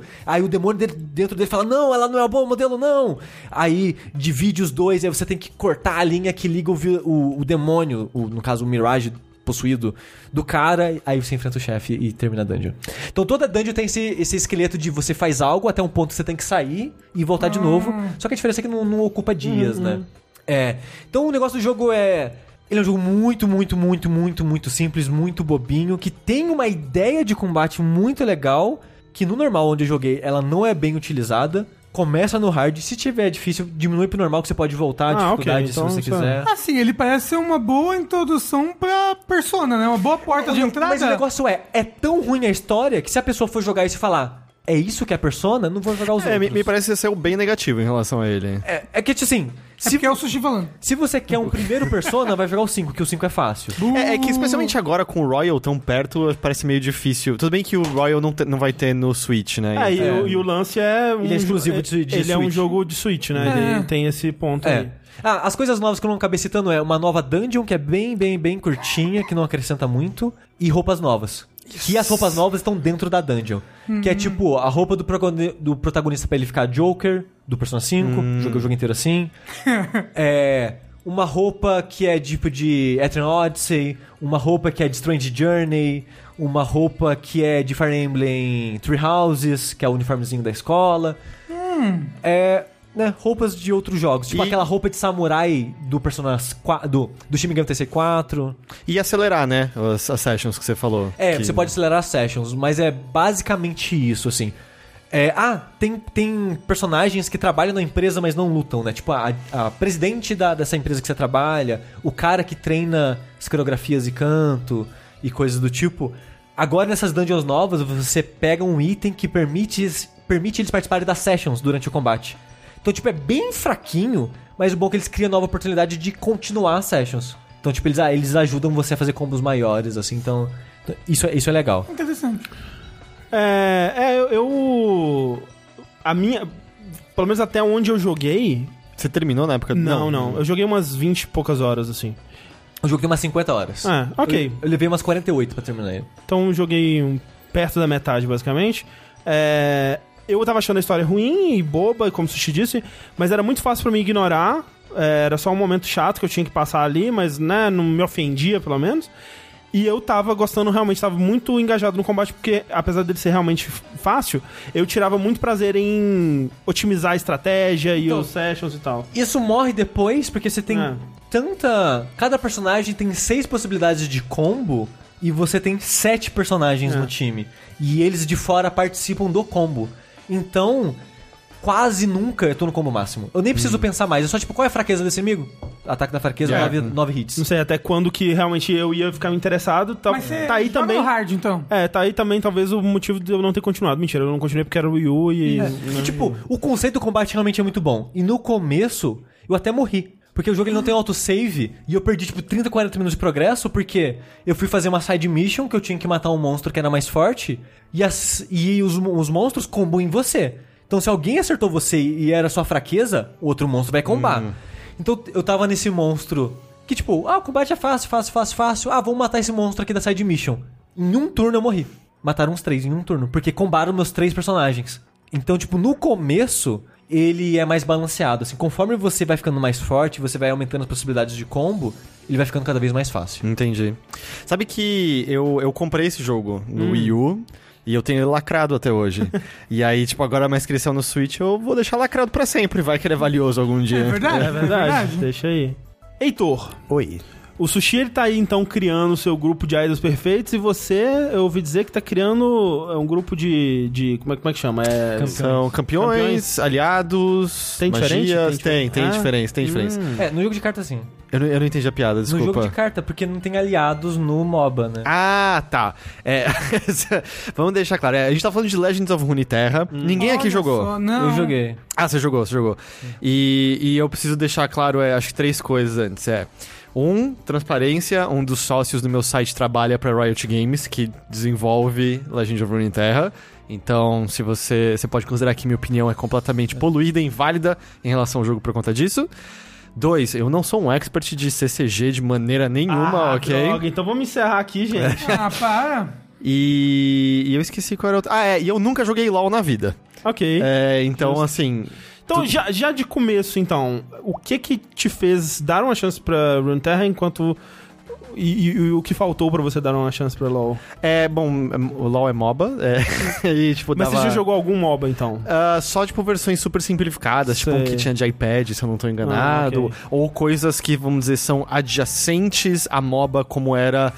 Ah, o Hobby Grade, como é que era o nome daquele jogo? O... Ah, Battleborn. Battleborn e coisas assim, vamos dizer, adjacentes Sei, à MOBA, sei, ou sei. Monday Night Combat tinha Sim. ideias adjacentes a Paragon. MOBAs e tal. É, Awesome Nauts. Por exemplo, o Paragon eu nunca Demigod. joguei. Demigod também nunca joguei. Vamos citar todos, vamos ver quais eu joguei. E então, o que, te- o que te- me fez ficar interessado pelo Runeterra foi quando eu tinha lido os previews e as pessoas descrevendo as mecânicas que pareciam interessantes. E a- eu, enquanto eu digo que eu não sou nenhum expert em CCG, eu gosto de CCG. Eu jogava Magic nos idos anos da minha juventude. Você sabe que você pode jogar agora ainda, né? Então, eu só não vou. Eu, eu tenho vontade de voltar pro digital, eu não tenho vontade de voltar pro de papel por conta do mas preço. O de papel é que é legal. Mas é o preço, é muito Mas caro. você faz um Commander que não é tão caro. Ah, você imprime suas próprias cartas, Heitor. É verdade, né? Eu vou fazer numa folha sulfite, eu desenho Não, o que eu quiser. 3D.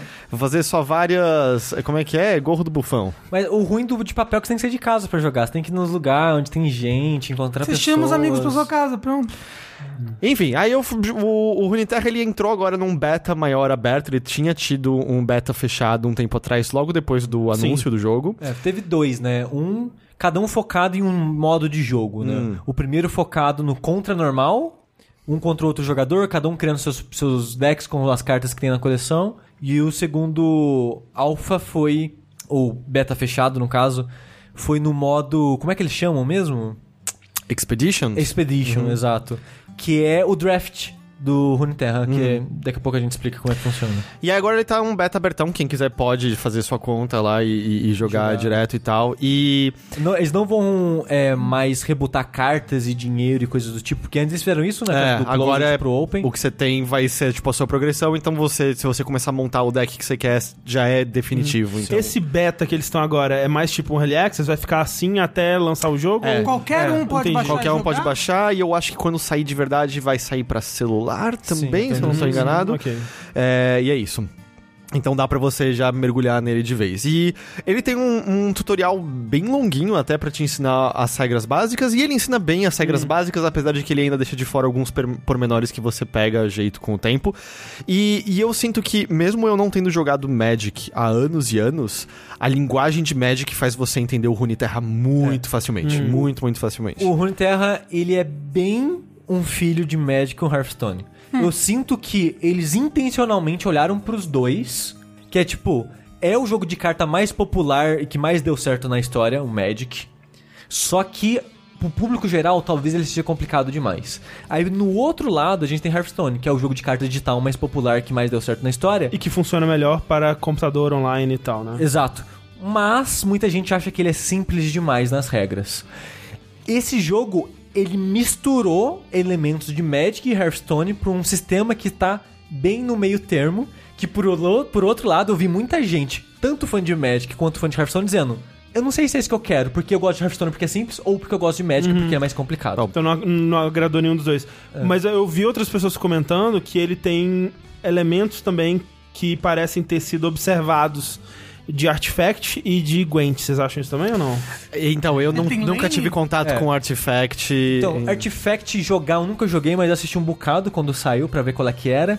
E eu não vi tantas coisas assim de Artifact. E de Gwent eu também não, Hum, não ok. vejo muito diferença. Eu vejo mais dos dois. O que eu vejo, o que eu diria que tem de Artifact e tem de Gwent é porque já é referência de Magic, por exemplo. Ah, ok, ok. Tipo o quê? O que, que ele tem que é de Magic, assim, Ah, você diria? tipo, habilidades das criaturas, por exemplo, o Overwhelm é bem similar a atropelar, Atropelar. é, o Elusive é bem similar a voador, É, Quick Attack é tipo ímpeto. Ímpeto não, iniciativa.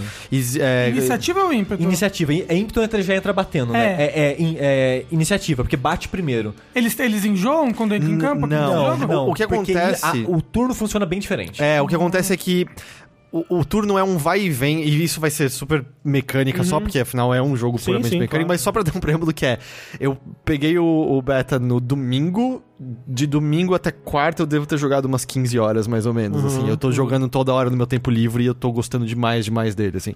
Mas o que acontece é que, assim, é um vai e vem, do tipo, é a sua vez, você baixa uma criatura. Essa foi a sua ação, imediatamente vai pro turno do oponente.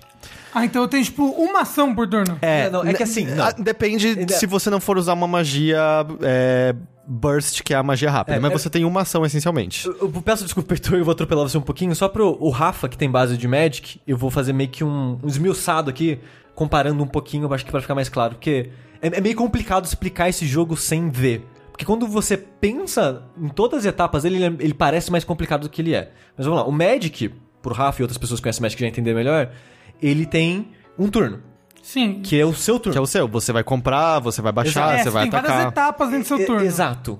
Você tem a etapa inicial, que ela é desmiuçada em várias outras etapinhas, mas você tem a etapa inicial onde você vai comprar carta, Você vai é, desvirar. tá- você vai desvirar, esse tipo de coisa.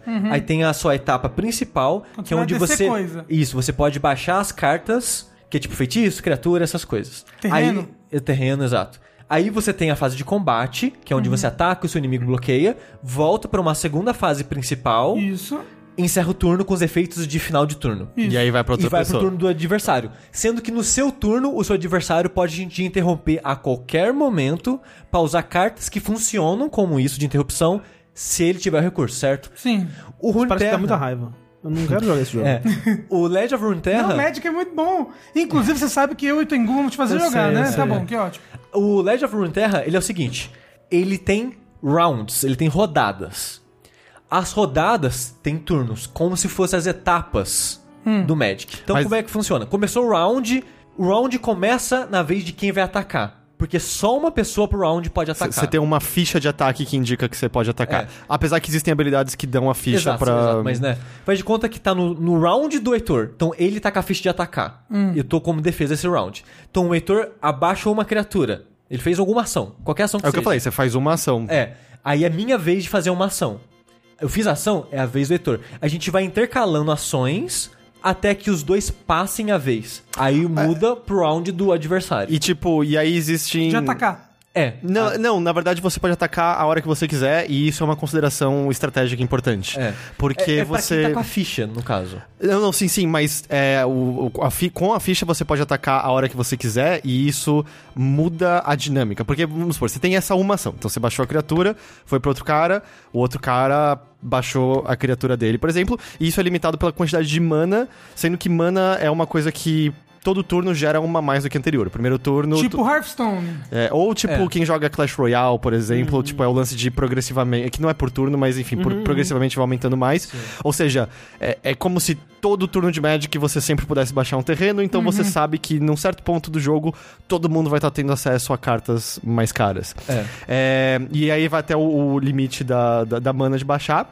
Mas o que acontece é, se você. Se acabou a mana do cara, porque ele baixou um, sei lá, um de 8 e você tá baixando vários de 1, você fica jogando pra sempre até você decidir parar a sua. Assim, não tem um limite de porque ele não tá mais jogando, você para de Sim. jogar.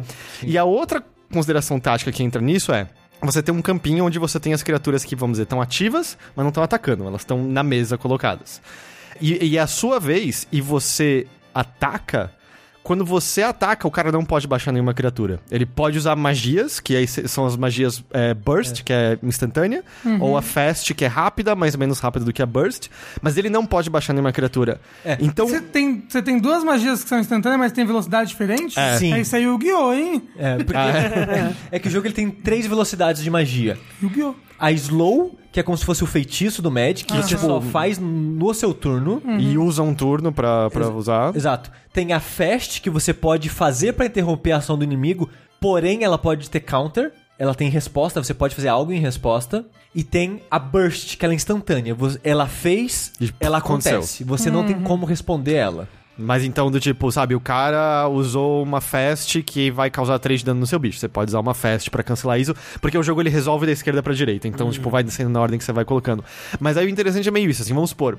Ah, o cara tem nenhuma criatura na defesa dele, você já tem uma baixada, e você tem outras na sua mão.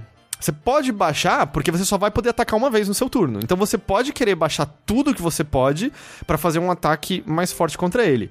Porém, baixar uma nova criatura vai dar um novo turno pro seu adversário e ele vai poder botar defesas no campo dele.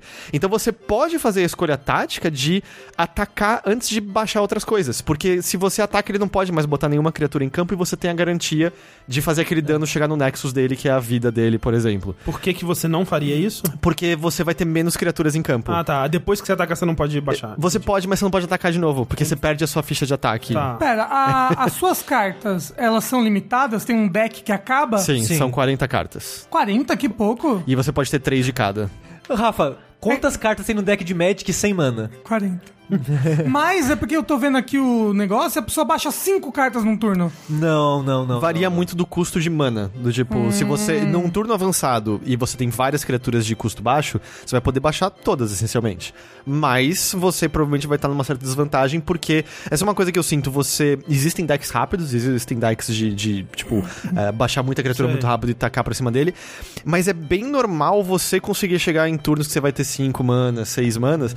Então não é incomum que, mesmo que você esteja focando num deck rápido, você ainda possa tirar proveito de cartas mais caras, porque você chega nesse Sei, ponto é. da. O que acontece se acaba as cartas do oponente?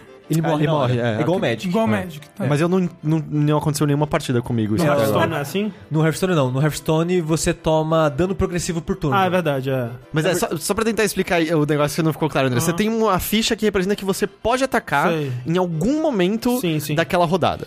O que que é ela no- na tela que a gente tá vendo? É, ela é uma tá fichinha laranja direita que tá bem embaixo da nossa Ah, câmera ok. agora, porque tá no jogador de baixo. Mas, falando de mana e progressão, tem algo que eu acho a coisa mais legal desse jogo em termos de, de recurso, que é a Spell Mana.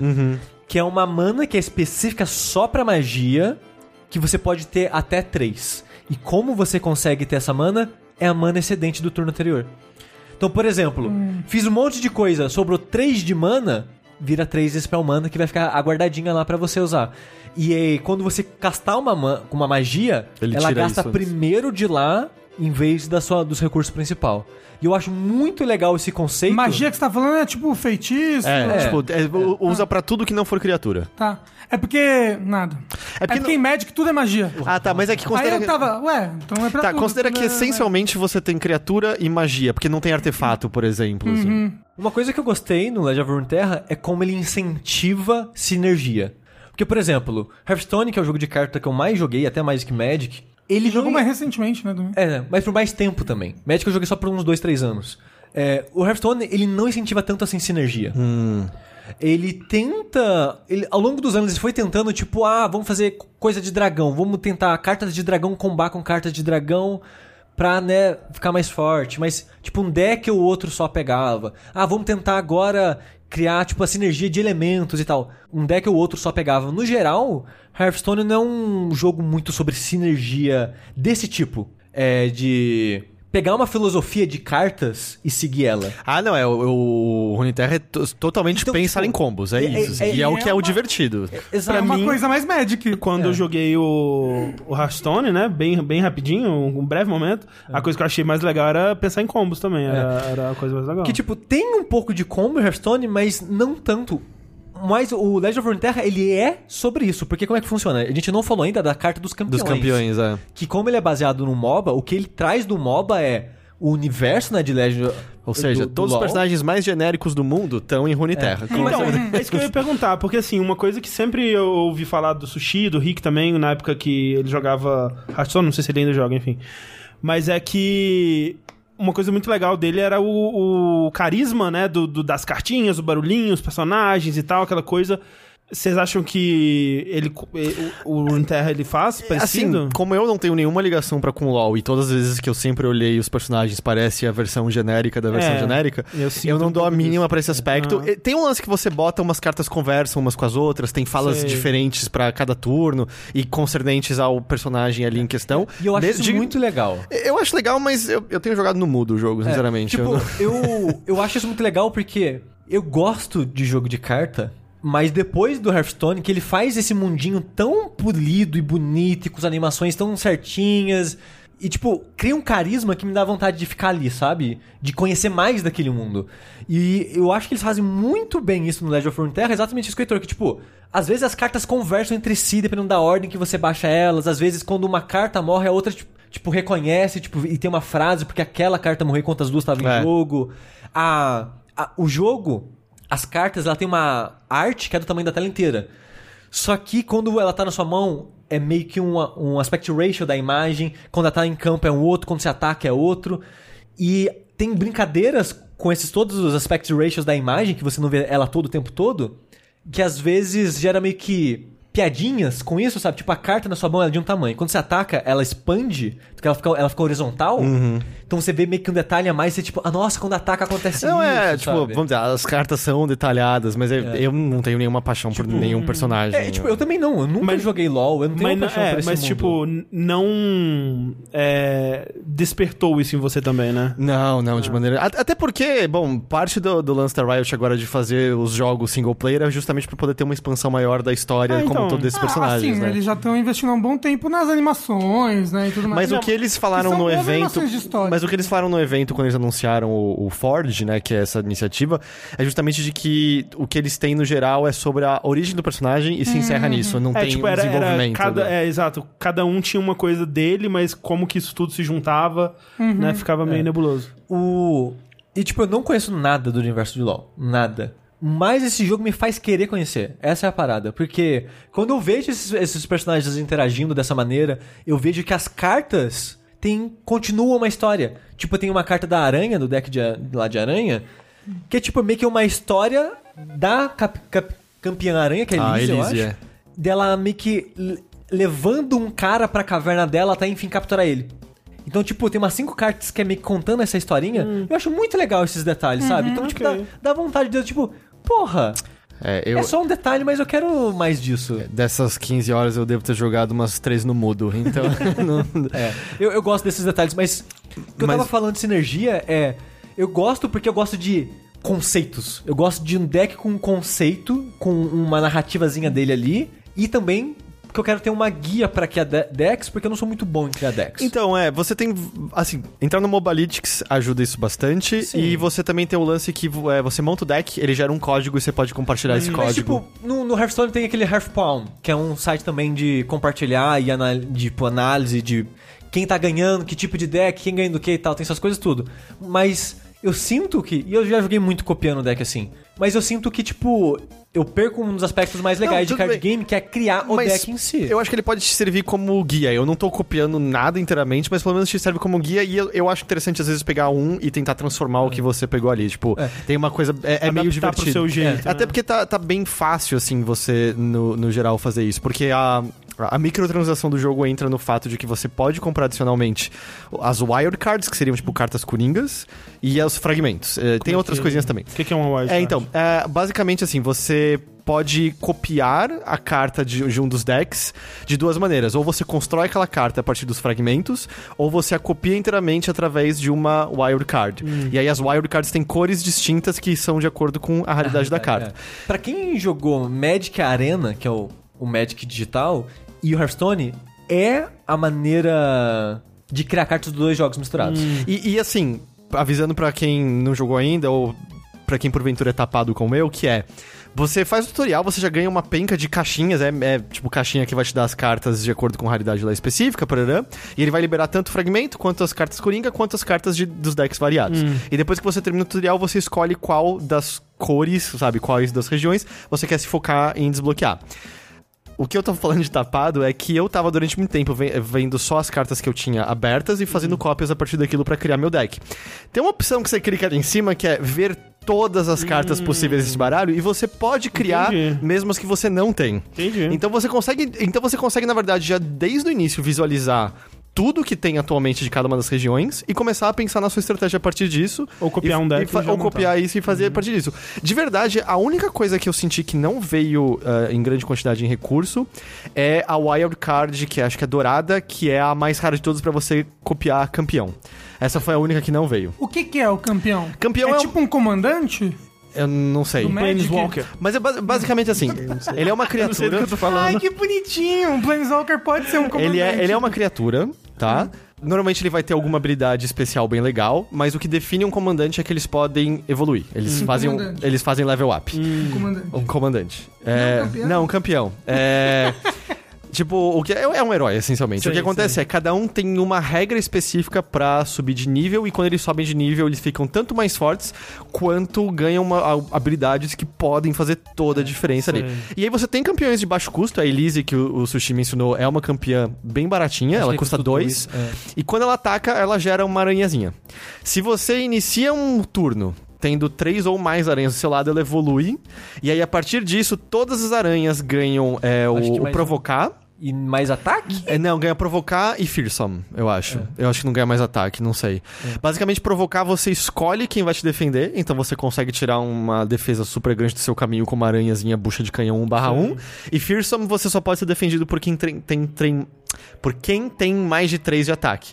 Então, tipo, isso é um exemplo. Mas eu tô usando muito agora um ninja sei lá, um ninja qualquer lá que eu não lembro o nome, que todas as vezes que ele ataca, ele Zed. gera, o Zed, ele gera, gera uma cópia dele, e se ele bate duas vezes no Nexus do inimigo, seja ele ou a cópia dele, ele fica mais forte e gera uma cópia perfeita dele sempre todas, todas as vezes. É, é Você uma. pode ter quantos campeões por deck? Seis. É, Como se fosse um timezinho de LoL, né? E se você. E você pode ter repetido o é mesmo campeão. iguais. É, então, mas você pode ter repetido o mesmo campeão, mas quando você compra dois campeões iguais na sua mão, o segundo vira uma magia. E essa magia normalmente tem um além de ter um efeito, coloca na sua pilha o, o campeão novamente. volta, Pelo menos é. os que eu tenho É, usado. Ah, moço, seis cópias, não seis diferentes. É, eu falei Acho que é cinco diferentes. Não, peraí. Ah, tá. É, que, é que o, o número de campeão que aparece é 0 de 6, mas eu só uso dois. Eu uso dois iguais e um outro. E Então. três de cada. É, eu acho que a maioria. Não, eu não, uso, eu não tenho três de nenhum campeão. Ah. É, eu acho que a maioria dos decks é tipo três no mesmo, porque pra ter. Pra ser mais. Como que eu posso dizer? Eu não sei o que você tá querendo dizer. Isso aí. Balanceado. Não, pro seu deck não, se não depender tanto da sorte. Você tem Ah, É três. isso. Para mitigar a sorte. E, e das outras cartas normais, quantas você pode ter repetido de cada? Três também. É, três de cada uma é o máximo que você pode ter. Consistência, muito obrigado. Pro seu deck ser mais consistente. Entendi. É, e aí, cara, tá, é muito divertido sentar e testar o- os combos diferentes, assim, porque, como eu falei, é bem fácil você ter acesso a uma gama bem diferente de, de cartas, elas não são caras de serem feitas no geral. Todos os dias tem dailies novas que você com- é, com- é, ganha muita experiência, e aí você vai abrir baúzinho que vai te dar mais recursos pra você fazer mais carta, com certeza. Bateu alguma vontade de gastar dinheiro? Por enquanto, zero. Não, eu tô, tipo, bem, bem tranquilo. Eu só joguei. Do pós-lançamento, que eu joguei um pouquinho no, nos dois Betas. betas. E agora no Open Beta eu só joguei os tutoriais de novo pra. Porque esse jogo, uma coisa que o Heitor não falou é: não tem pack pra você comprar. Hum. A maneira que Não você. um- Não, eu falei, eu falei, você compra carta coringa e fragmento. Sim, a maneira que você evolui free to play E me- mesmo com dinheiro, você não compra packzinho, com dinheiro interno você não compra packzinho. Não existe esse conceito do packzinho... De Buster. É, de Buster é, no jogo. A maneira que você ganha novas cartas é através de level. Que aí abre a caixinha. Exato, que você ganha.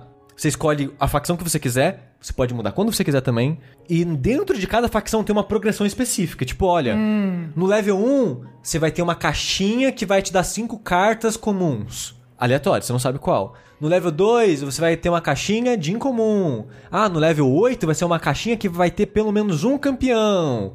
E por aí vai. Você. A sua principal maneira de ganhar novas cartas é através dos levels na região. E é sempre carta da região que você escolheu.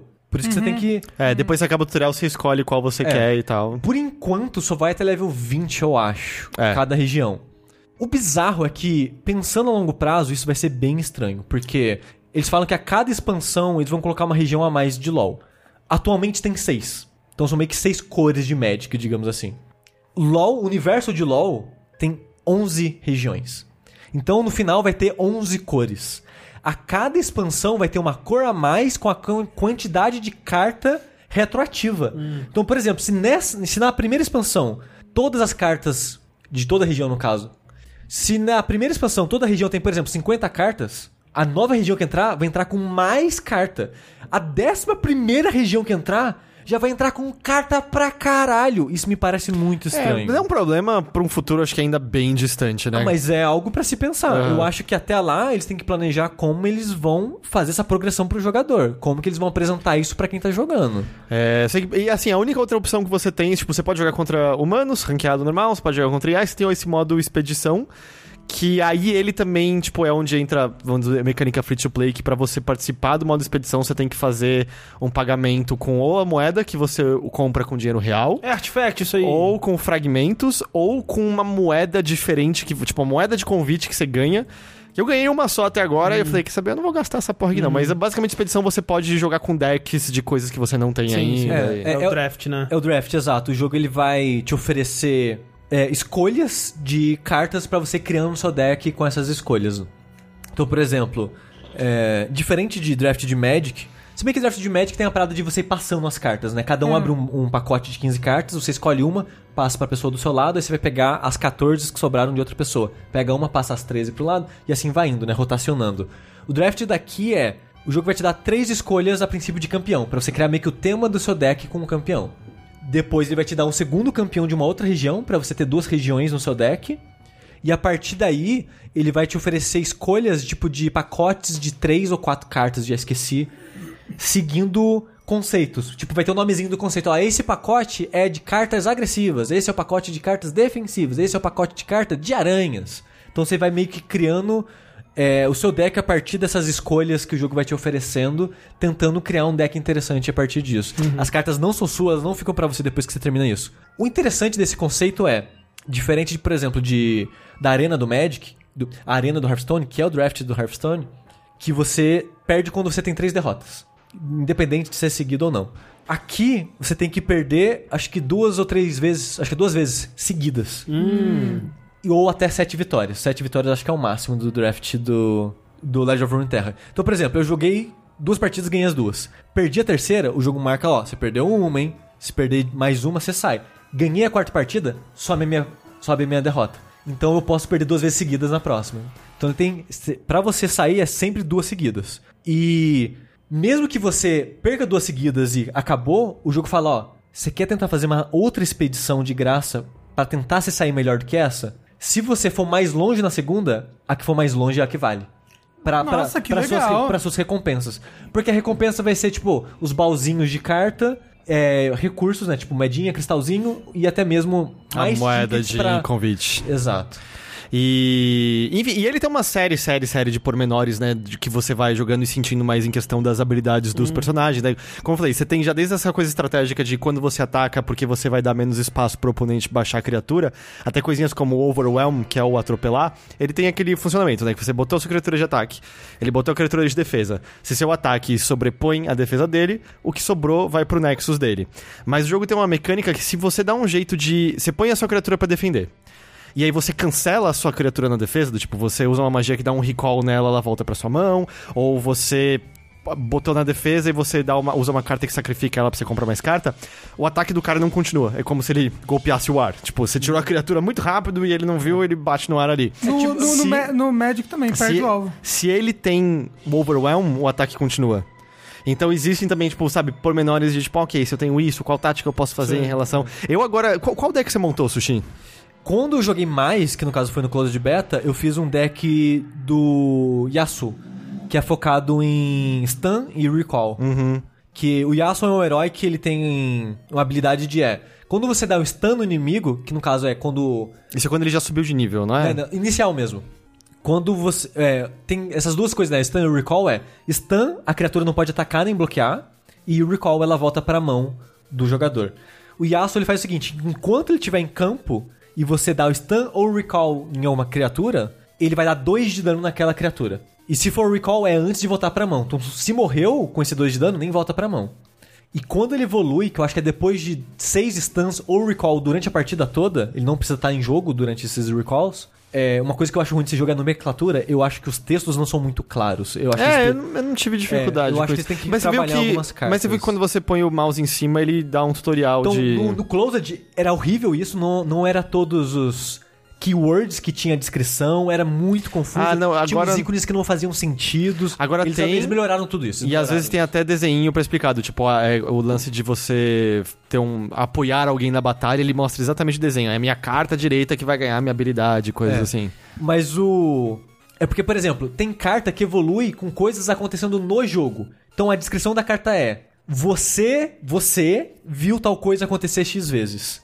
Se a criatura no campo tem que estar lá vendo tal coisa acontecer, é, fala, eu tenho que ver tal coisa acontecendo X vezes. Eu acho isso meio confuso. Ah, mas, é- mas você consegue ver o numerinho. Por exemplo, eu uso um que chama. Zé Zé Ferim, sei lá o nome. É um bichão. Firmino. É o Zé Firmino. É um bichão, um demônio verde e azul lá.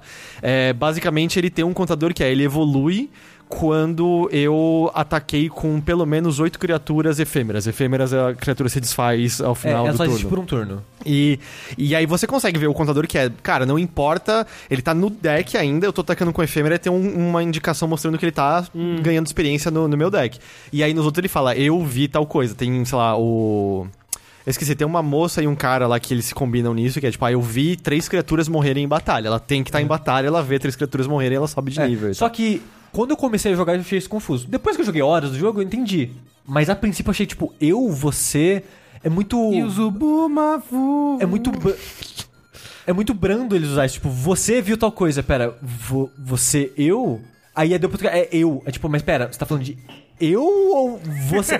a princípio eu achei confuso. Sei. Depois você entende. É que o jogo ele não te ensina isso, você tem que aprender na prática. Aham. É, mas o aço, de novo, é, eu fiz o deck focado nele que eu achei interessante esse conceito.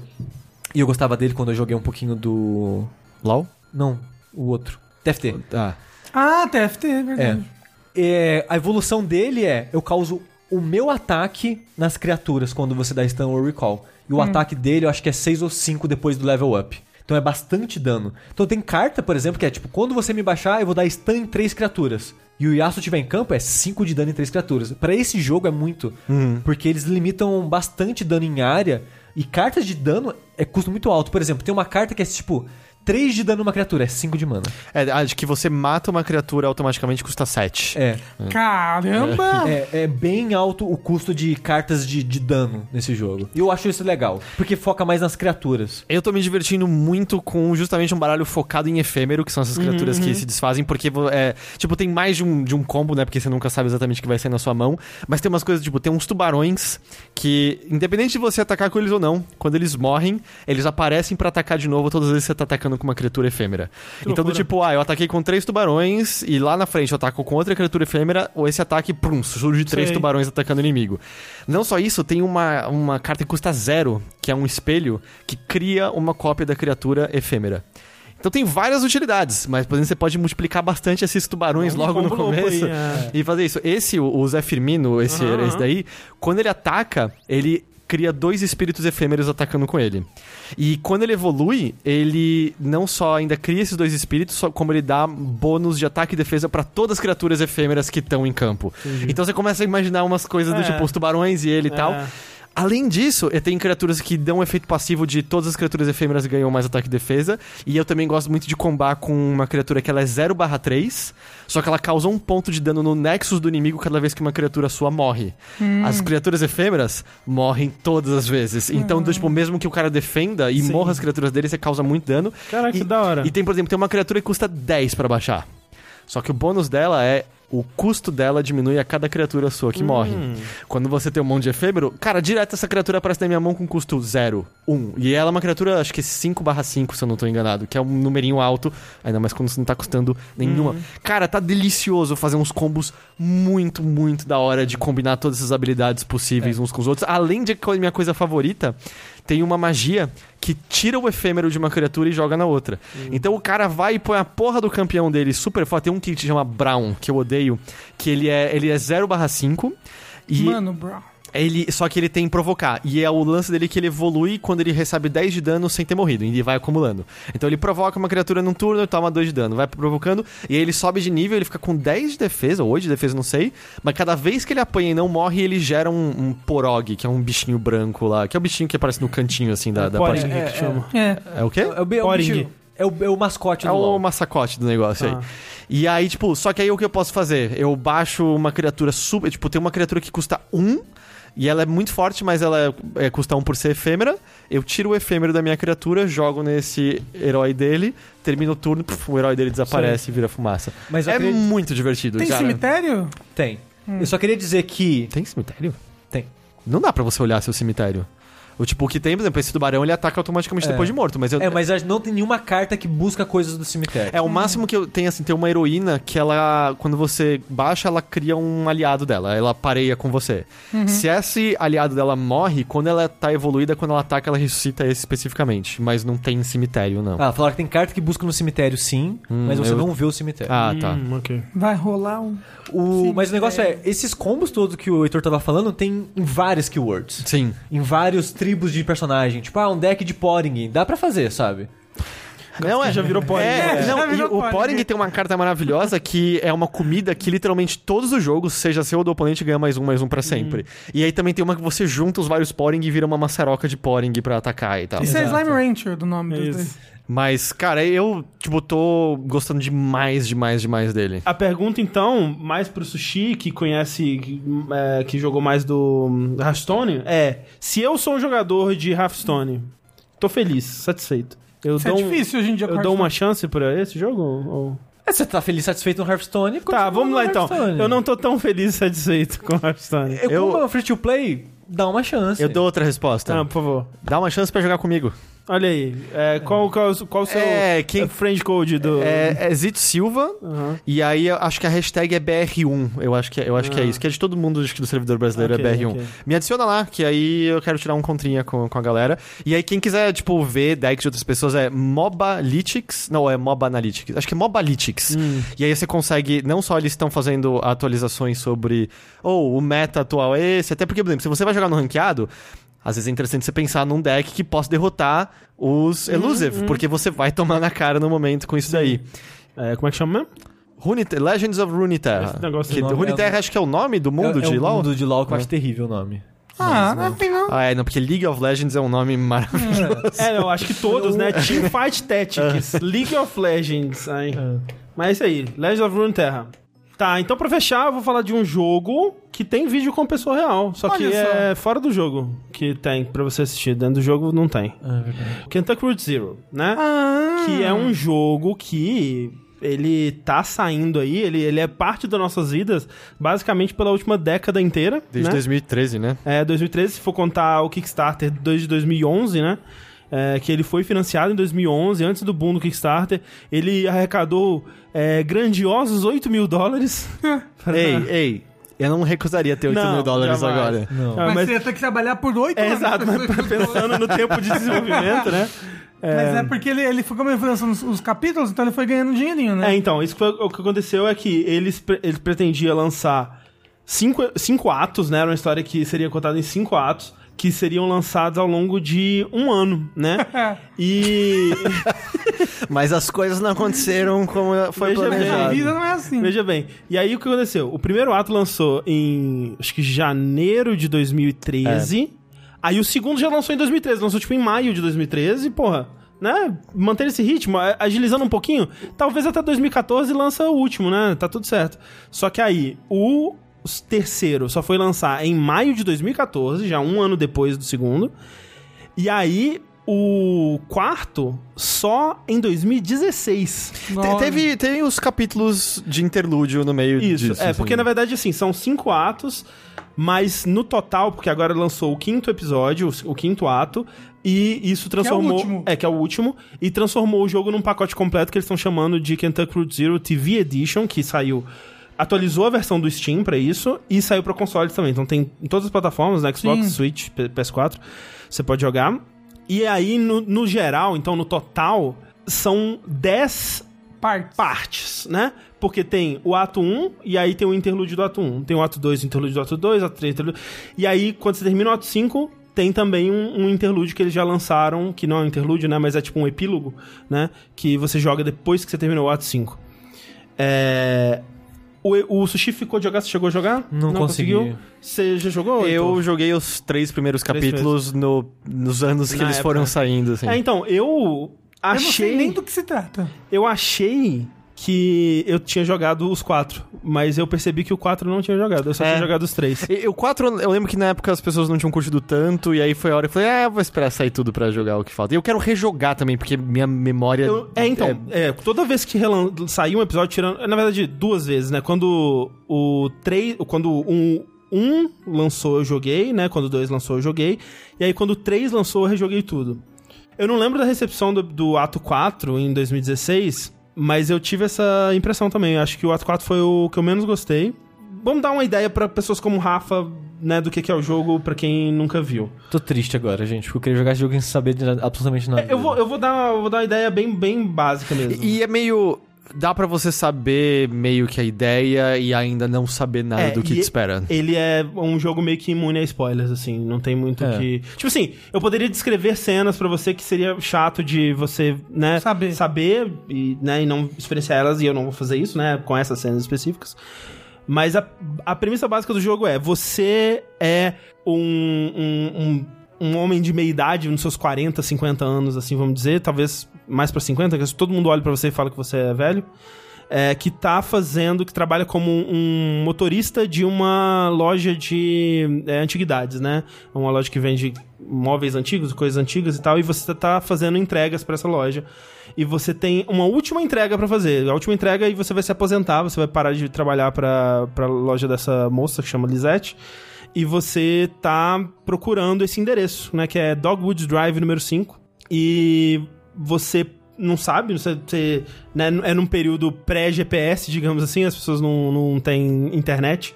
E você para num, num posto de gasolina pra pedir informação sobre onde fica esse Dogwood Drive número 5. O cara te fala, ah, é... Talvez você tenha que pegar a zero pra chegar lá.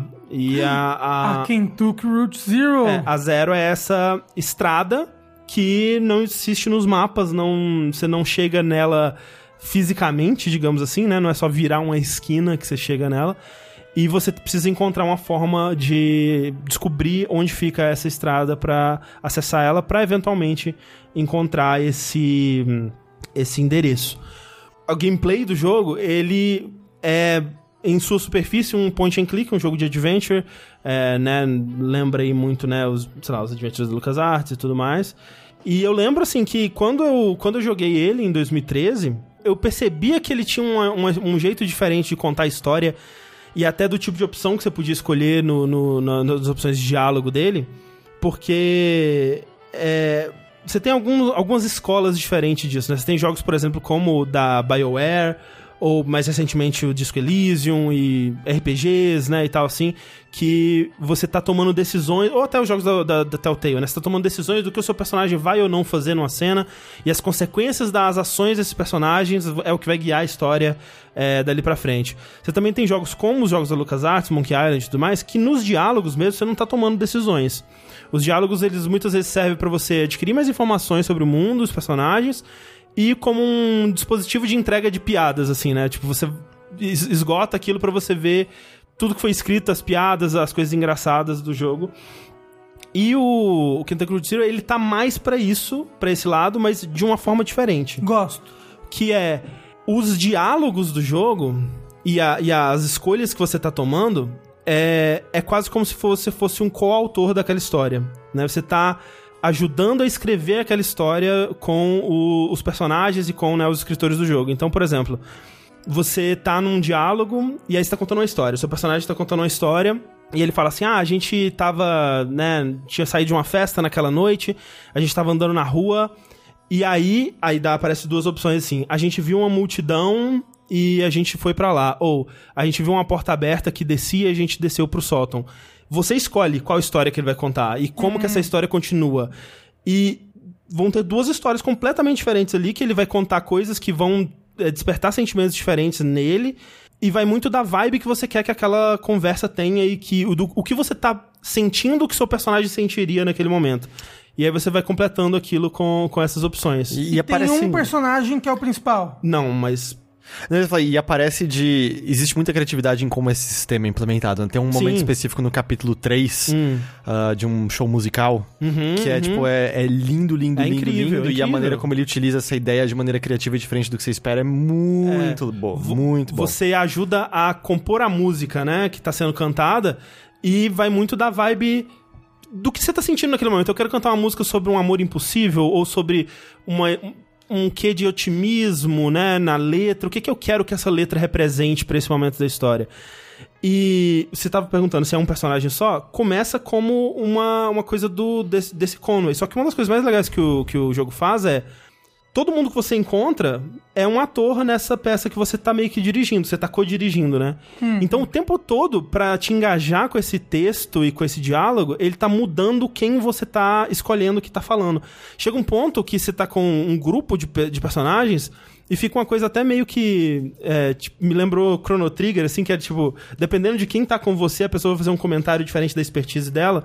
Então, por exemplo, eu tô com o, o Conway, uma moça que é filha de imigrantes e uma criança.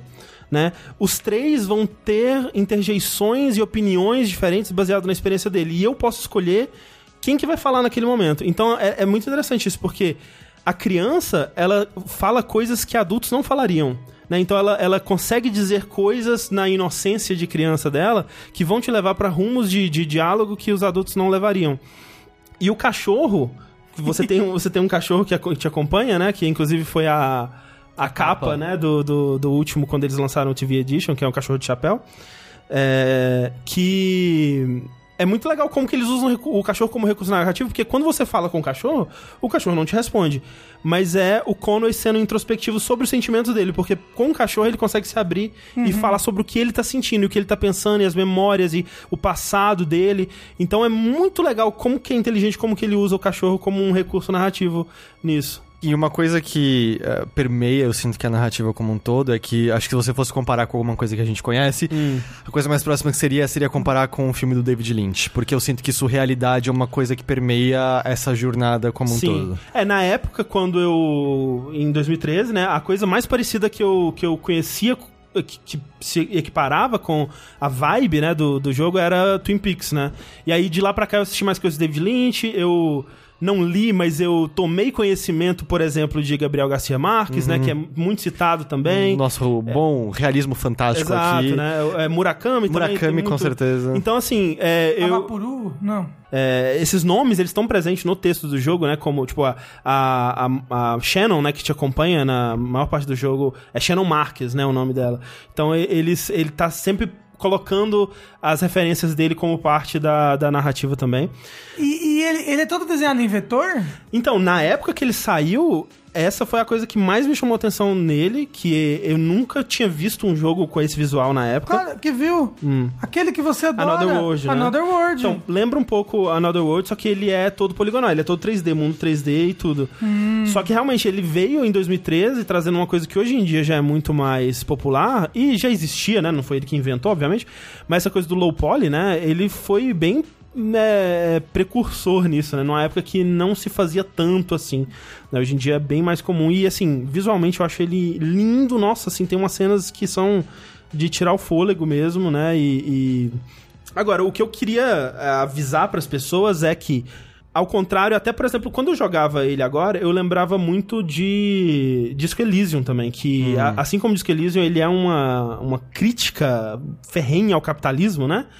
É, e ele é muito político, ele é, ele é menos diretamente político do que Disco Elysium, mas, né, a história de, de- dos personagens, da vida deles, as dificuldades do, do, do Kentucky Route Zero é muito político também. Eu, eu ouvi várias pessoas comentando que você percebe também bem fortemente a mudança de tom dos capítulos do 4 em diante, porque Sim. o 4 foi lançado após a eleição Exato. do Donald Trump. Sim, com então certeza, mudou a dá pra- perspectiva dos desenvolvedores, etc. É, é, é é muito interessante isso, ver, tipo, tanto pro jogo, né, como que ele vai evoluindo, não só em ambições narrativas, quanto até de visual, né, quando você pega o que que o 5 faz visualmente comparado com o 1, né, o 1 é tão mais simples do que o que eles fazem no 5.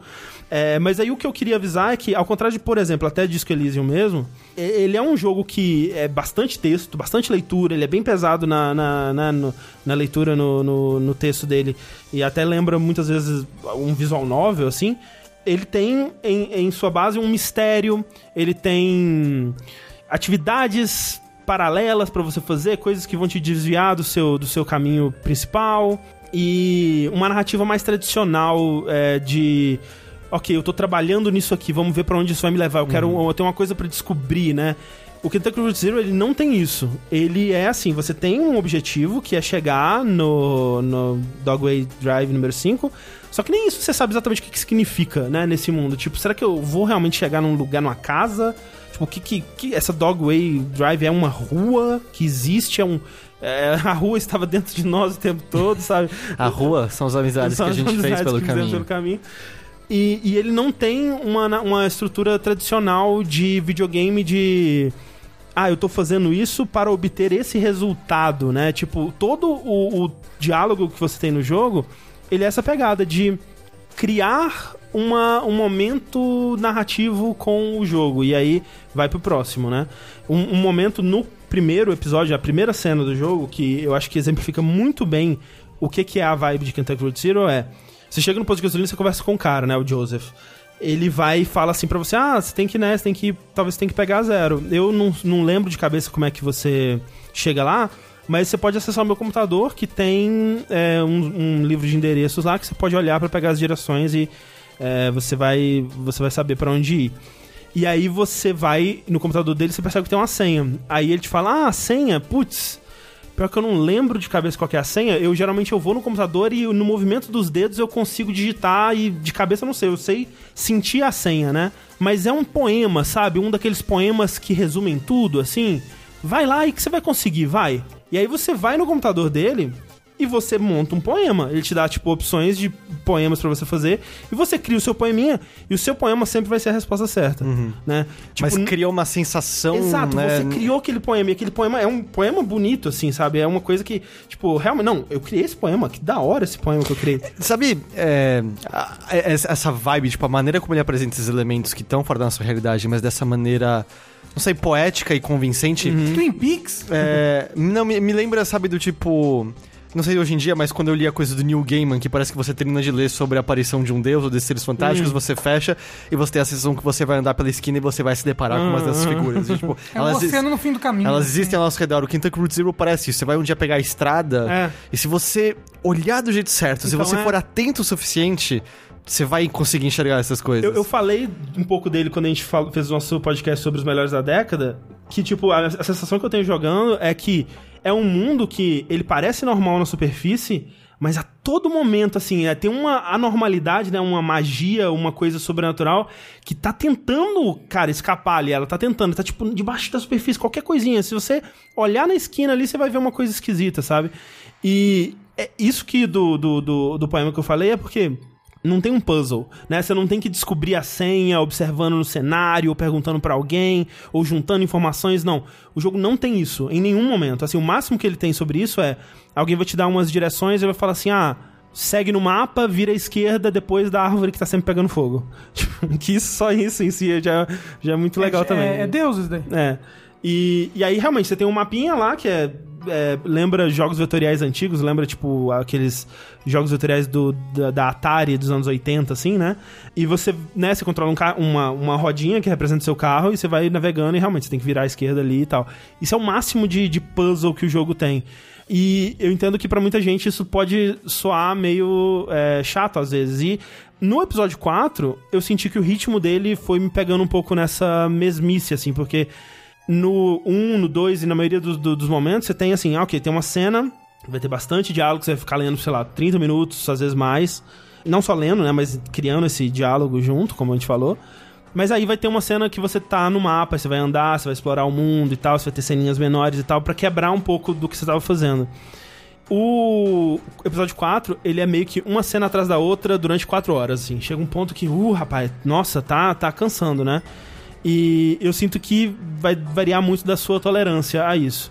No fim das contas, eu acho que ele. ele eu gosto muito e eu gosto muito do de como ele terminou, né? Ah, Se- sim, o 5. Então, é, é maravilhoso, assim. o- e- E, é legal porque o 4, ele termina com coisas em aberto, né? Ele termina com... é, coisas aconteceram e coisas precisam ser resolvidas, né? E aí, se você juntasse mil pessoas e falassem assim, o que, que você acha que vai acontecer no 5 baseado no que vai acontecer no 4? Ninguém acertaria. É impressionante. Mas ainda assim, em Mas ainda retrospecto... Assim, se fossem infinitos macacos, eles É. acertariam. Em retrospecto, parece absolutamente essencial, assim, tipo, o que eles fazem no 5, e parece óbvio. Agora, em retrospecto, parece óbvio. É engraçado que. Acho que você pode falar isso do final de Disco Elysium também. Total, totalmente. Ninguém é. iria acertar, mas o que iria acontece acertar. é, perfeito. É, é, tipo, é, é a única coisa que poderia ter acontecido. Agora, vendo, né, a, a obra completa, né, enquanto eu jogava, eu sentia muito que tinha uma... é, uma história principal, que era essa história de você entregar a parada, mas que cada ceninha era uma ceninha isolada. Tipo, ah, agora a gente vai na fazenda da, da, da Shannon Marques, né? E aí vai ter o universinho da Shannon Marques aqui. Aí agora a gente vai pra mina. Vai ter o universinho das pessoas que trabalhavam na mina aqui. Vendo tudo, é tudo tão interligado, sabe? Tipo, o- o- os personagens que estão jogando RPG no, no, no porão da, do, da gasolina, do, Aham. do posto de gasolina. Aqueles personagens, eles são muito importantes, sabe? Tipo, eles vão aparecer de novo em, em momentos assim, né? E as pessoas que, que- Eu tô citando uma, uma história de uma pessoa aqui. Essa, essa história vai ser referenciada por outro personagem lá na frente. Acho que até por isso que é, é, como tantas outras pessoas, eu quero rejogar o que eu joguei antes, Exato, porque eu é. não, você falou do Carlos RPG e agora veio a É, imagem, então. mas tinha esquecido completamente que isso Exatamente. acontecia. E isso tudo é muito, muito bem amarradinho, é tudo é um mundo que, tipo, parece que todo mundo se conhece no fim das contas, né? Todo mundo tem uma relação é, com todo mundo ali. E é, é é muito é um mundo muito bem feito, muito bem amarradinho, assim. Tem muito mais coisas que eu gostaria de dizer, Mas, mas... não fala porque é spoiler. É, tem muita coisa que, que fica é, difícil de falar sem... Uma coisa importante que veio com esse lançamento da TV Edition é que agora o jogo tá traduzido pra português, certo? Não. português do Brasil? Ele não tá traduzido não pra tá- português? ele veio em- com localizações para alguns idiomas, mas não para português. Ah. O que é uma pena, assim, inclusive. Sabe que supostamente a TV Edition era pra ter sido lançada, tipo, ó, no final de 2017. Hum, Nessa época eu fui procurado pra traduzir esse jogo. é mesmo? E com uma pessoa que a gente conhece que era um pouco enrolada nesses negócios Hum. e tal, e eu fiquei na conversa de vai e vem, vai e vem, e eventualmente ele trocou de empresa.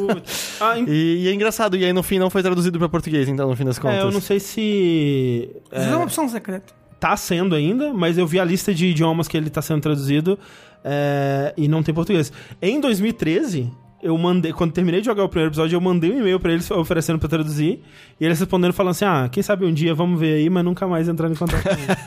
eu assim, é, seria um jogo muito difícil de traduzir, viu? É. Que ele é. Ele é. Ele, vai Ele- ele é literário, é, poético, literário, É né? literário, exatamente. Tipo, do. Como é que eles chamam? Um grande romance americano, né? Que é tipo. É o. O livro que no período dele ele re- representa o, o sentimento da experiência americana, né? Digamos assim. E se ele vai se Kentucky Road Zero ele consegue isso ou não, vai de cada um, mas ele com certeza tem aspirações a isso, né? De encapsular. Tudo bem que ele começou em 2013, né? E, e muito influenciado pela recessão, né? Pela crise de 2008 e tal. Mas ele tem total essa, essa aspiração de encapsular a experiência é, americana, norte-americana, nessa, nessa época, né? Nesse período. E. Então foi proposital durar 10 anos. É, claro. É, mas é, é- é engraçado imaginar como ele seria diferente se ele não tivesse durado, porque Sim. justamente, assim, a, a experiência política desses 10 anos parece ter claramente moldado o que esse jogo Com é. certeza. Se ele tivesse terminado de sair em 2014, 2015, pensa o que, onde nossa cabeça tava nessas questões Nossa, de 2015. total. Não, assim, eu- eu não teria apreciado boa parte, assim. Não, velho, se você me perguntasse sobre o que é esse jogo em 2013, capitalismo não entraria na minha definição. E hoje em dia, velho, esse jogo é sobre capitalismo, ele é sobre o que o capitalismo faz com as pessoas e como que as pessoas vivem, como que as pessoas falham, tipo, no... Tem uma, uma cena, né, é, que ficou muito famosa, que, né, no episódio- quando o episódio 3 saiu, tinha essas imagens, eu não vou descrever, porque talvez o Sushi, o Rafa e, e o- talvez até... Já ah, tô nervoso. Tem- não o tenho o visto? sushi já tá, já tá sendo frio É, já. Mas tem uma imagem... Aquela imagem do. do, do- Do Kim Peele. Exato, É. escorrendo a água. tipo, na, quando, eu, quando eu vi, então, al- alguma coisa acontece com a perna do seu personagem, vamos dizer assim, né? E tem uma imagem mostrando o, o- a consequência disso, e pra mim, na época, eu falei, ah, né, eles, que doidinhos, né? Tão aleatório. que curioso eles representarem isso dessa forma. Que doidinho. E hoje em dia, tipo, é muito claro o que, que aquilo tá representando, cara. É muito claro e é muito legal. E como que isso vai afetando o personagem com o tempo. Nossa, é, é incrível, assim, eu gostaria muito de gravar um, um Dash, né, onde a gente possa falar com spoilers, assim, e discutir todas essas coisas, e Jogo da década. Não é um jogo da década, é um dos meus jogos da década, né, eu acho que não lembro em que posição que ele ficou, antes de terminar, é tipo, até- agora de, depois Você de acha ter que o final engrandece ele? O final engrandece e o episódio 4 diminui um pouquinho. Então, eu acho que ele termina na mesma, assim, no fim das contas.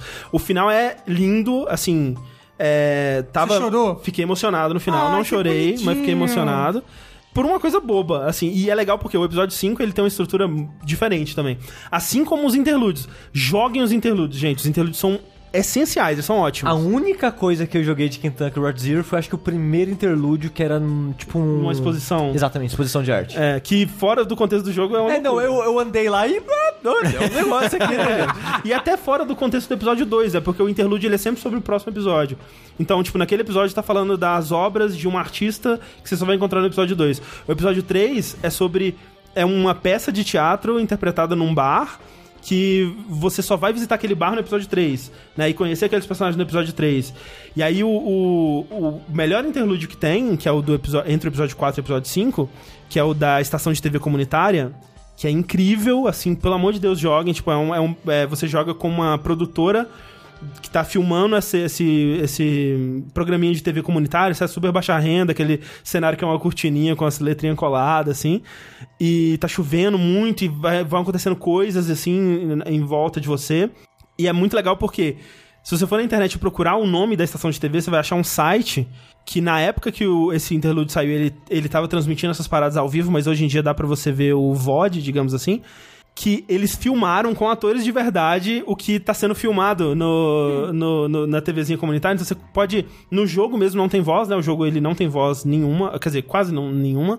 E, você consegue, você lê lá o texto, mas você consegue ver o videozinho com atrizes de verdade interpretando a ceninha e é incrível. Ele, assim. fe- ele fez outras coisas, né, com, brincando com a realidade. Tinha um número pro qual você O podia telefone. ligar pra saber se Kentucky Route Zero já tinha saído. Né? acho que antes disso já tinha uma outra brincadeira com o telefone. Eu lembro que algum interlúdio conversava com o telefone. Então Ah, era tá. isso. É porque você. O, o interlúdio entre o 3 e o 4 é um telefone. É tipo, a, a câmera é, é um telefone, assim, você pode clicar nos botões, pegar ele, colocar no ouvido direito, eh, esquerdo, no direito. É, e, e- e ligar pra números e, e ouvir coisas, né, sobre o, o universo do jogo. E aí, esse telefone, que era o que eles se basearam pra fazer o modelo, eles venderam no eBay. Falando que era uma- um telefone amaldiçoado, e eles contavam a maior história na, na parada lá e tal. Tipo, o pessoal foi, foi longe, assim, nos argos. né? O, o- Quem são os designers do jogo? Cardboard Computer são os desenvolvedores, eu não sei o que eles fizeram antes, mas são duas pessoas, um chama é, Jake Elliott e o outro é uma- uma- um nome que eu não me lembro agora. E tem uma terceira pessoa que cuida da música. Mas são só essas três pessoas que fizeram tudo, assim. Cara, eu, assim, eu, eu não recomendo esse jogo pra todo mundo, porque ele precisa de uma paciência e até de um entendimento de inglês, né? Acho que enquanto não sair ele localizado em português, ele fica meio inacessível, assim, porque é um jogo que você vai ler, a principal atividade que você vai fazer nesse jogo é ler.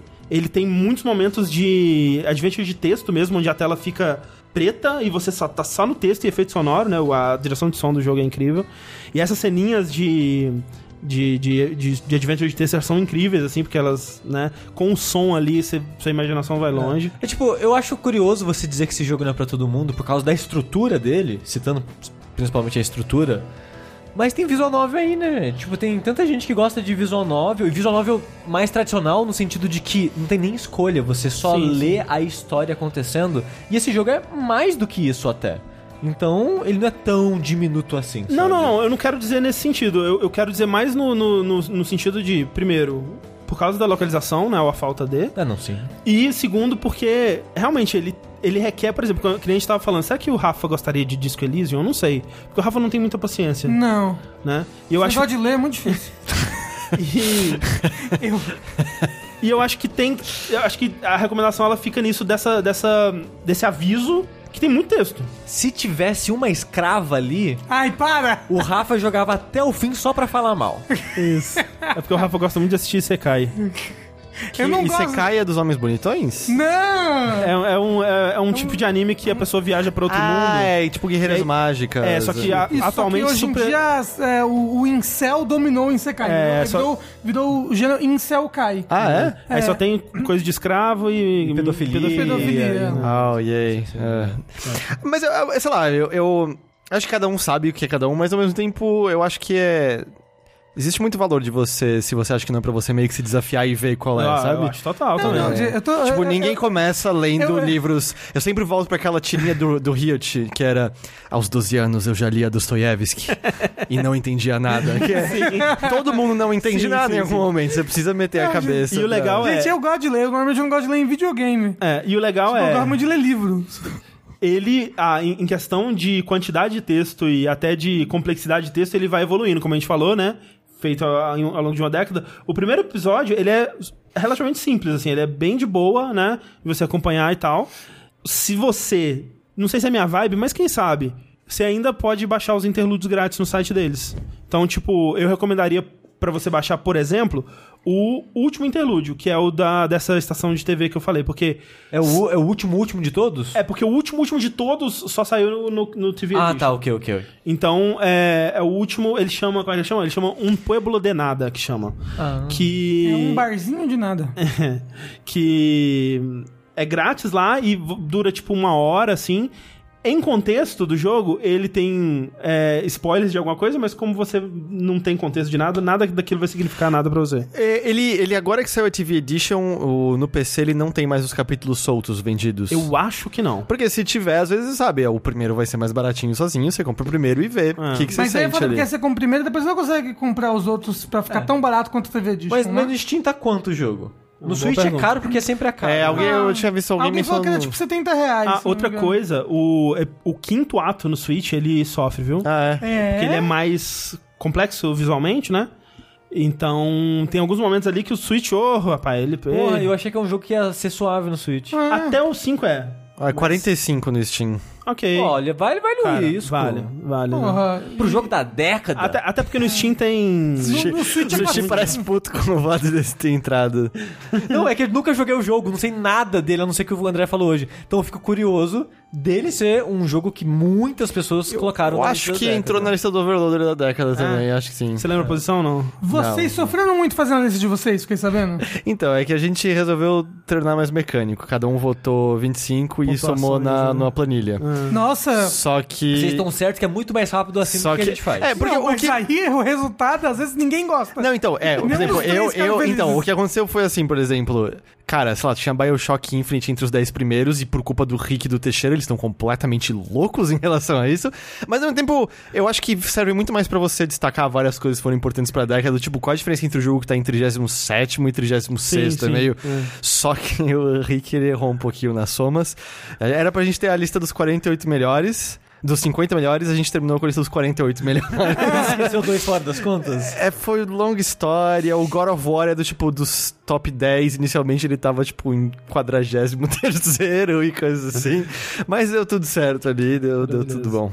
Excelente. É, Agora você tem que Assim, manter a pelo tradição menos, vocês não falaram mal de Mario Odyssey, né? Não, eu botei alto Mario Odyssey. É que eu botei o que mais alto? Super Mario Galaxy 2. Não, Sim, tá é certíssimo, melhor. tá certíssimo. Mas você não falou que é um jogo ruim, um jogo Não, merda. Mario Odyssey é incrível. Eu gravei um dash nesse site pra falar como esse Não, jogo é, é o. Tengu é que acha o jogo ruim.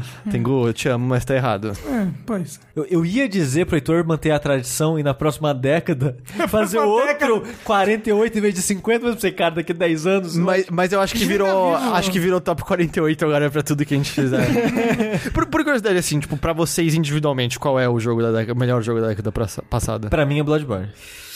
Eu, tô- Ah. eu fico entre Bloodborne e... Na minha lista pessoal, eu, eu, eu agrupei em séries, né? Os jogos Porque da ele não consegue. Eu não consigo. Ele Então- chegou, chegou na gravação, Rafa, cadê sua lista? Ah, eu não fiz não, vou fazer aqui durante. Não, não, não. Eu tinha não, os jogos, mas 10, eles estavam... ele fez uns 16 jogos. Eu- eles estavam fora de ordem, Mas vocês colocam. Vocês acham Bloodborne melhor que Sekiro? Acho. eu acho. É, também. então, eu tô em dúvida ainda. É, Eu, eu acho que o combate do Sekiro é o melhor combate de videogames que eu já joguei. Como uma obra completa, eu gosto mais do Bloodborne. Mas o meu top 1 foi The Last of Us. Então, o meu top 1 da década ficou os Zeldas da década, que é o Breath of the Wild e o Link Between Eu não Worlds. conseguiu, eu não consegui. Não consegui. Entendi. Mas E é o Breath foi of o the seu- Wild. Foi a Breath of the Breath Wild, of the é. É, com coisas assim como outras coisas muito, muito próximas, mas tipo Breath of the Wild. Mas é engraçado, o Bloodborne nem entrou na nossa lista. Top Porra! 50? Eu, ninguém, lá, 48, ninguém lá é muito Sei, sei. fã, ao mesmo tempo Sekiro e Dark Souls estão lá. Ma- ok, ma- justo. mas a gente, só, a gente só gosta de Bloodborne porque a gente odeia The Witcher 3. Por isso que a gente gosta. Ah, eu fi- é, lá, Witcher 3 entrou, né? Assim, no top 50 o Witcher 3 entraria, gente. No top o Não entraria, 50? não. No top 50? É. Se fosse um top 70, talvez. Mas vamos dizer assim, RPGs da década é melhor que Witcher 3. É, Divinity Original Sin 2 é um RPG melhor. Sim. Disco Elysium é um RPG melhor. Mass Effect 2 é um RPG melhor. Persona Sim, 5 mais RPG melhor. Persona 5 não entrou na lista também. Absurdo. Porque sabe que eu não sou tão fã assim do Sim, 5. sim. Eu gosto do É. 3 e do 4. O 3 ou o 4 entraram? São melhores Eu, que o Witcher 3. eu conto o de PlayStation 2, eu não contei Ah, é PSP. verdade, é verdade, é. E aí no. PlayStation 2 é tudo década passada. É, não, tá certo, retrasada. Tá certo. Então agora a gente tem que fazer o me- o melhores da década passada, então. Não, a gente tem que fazer, quer ver brigar?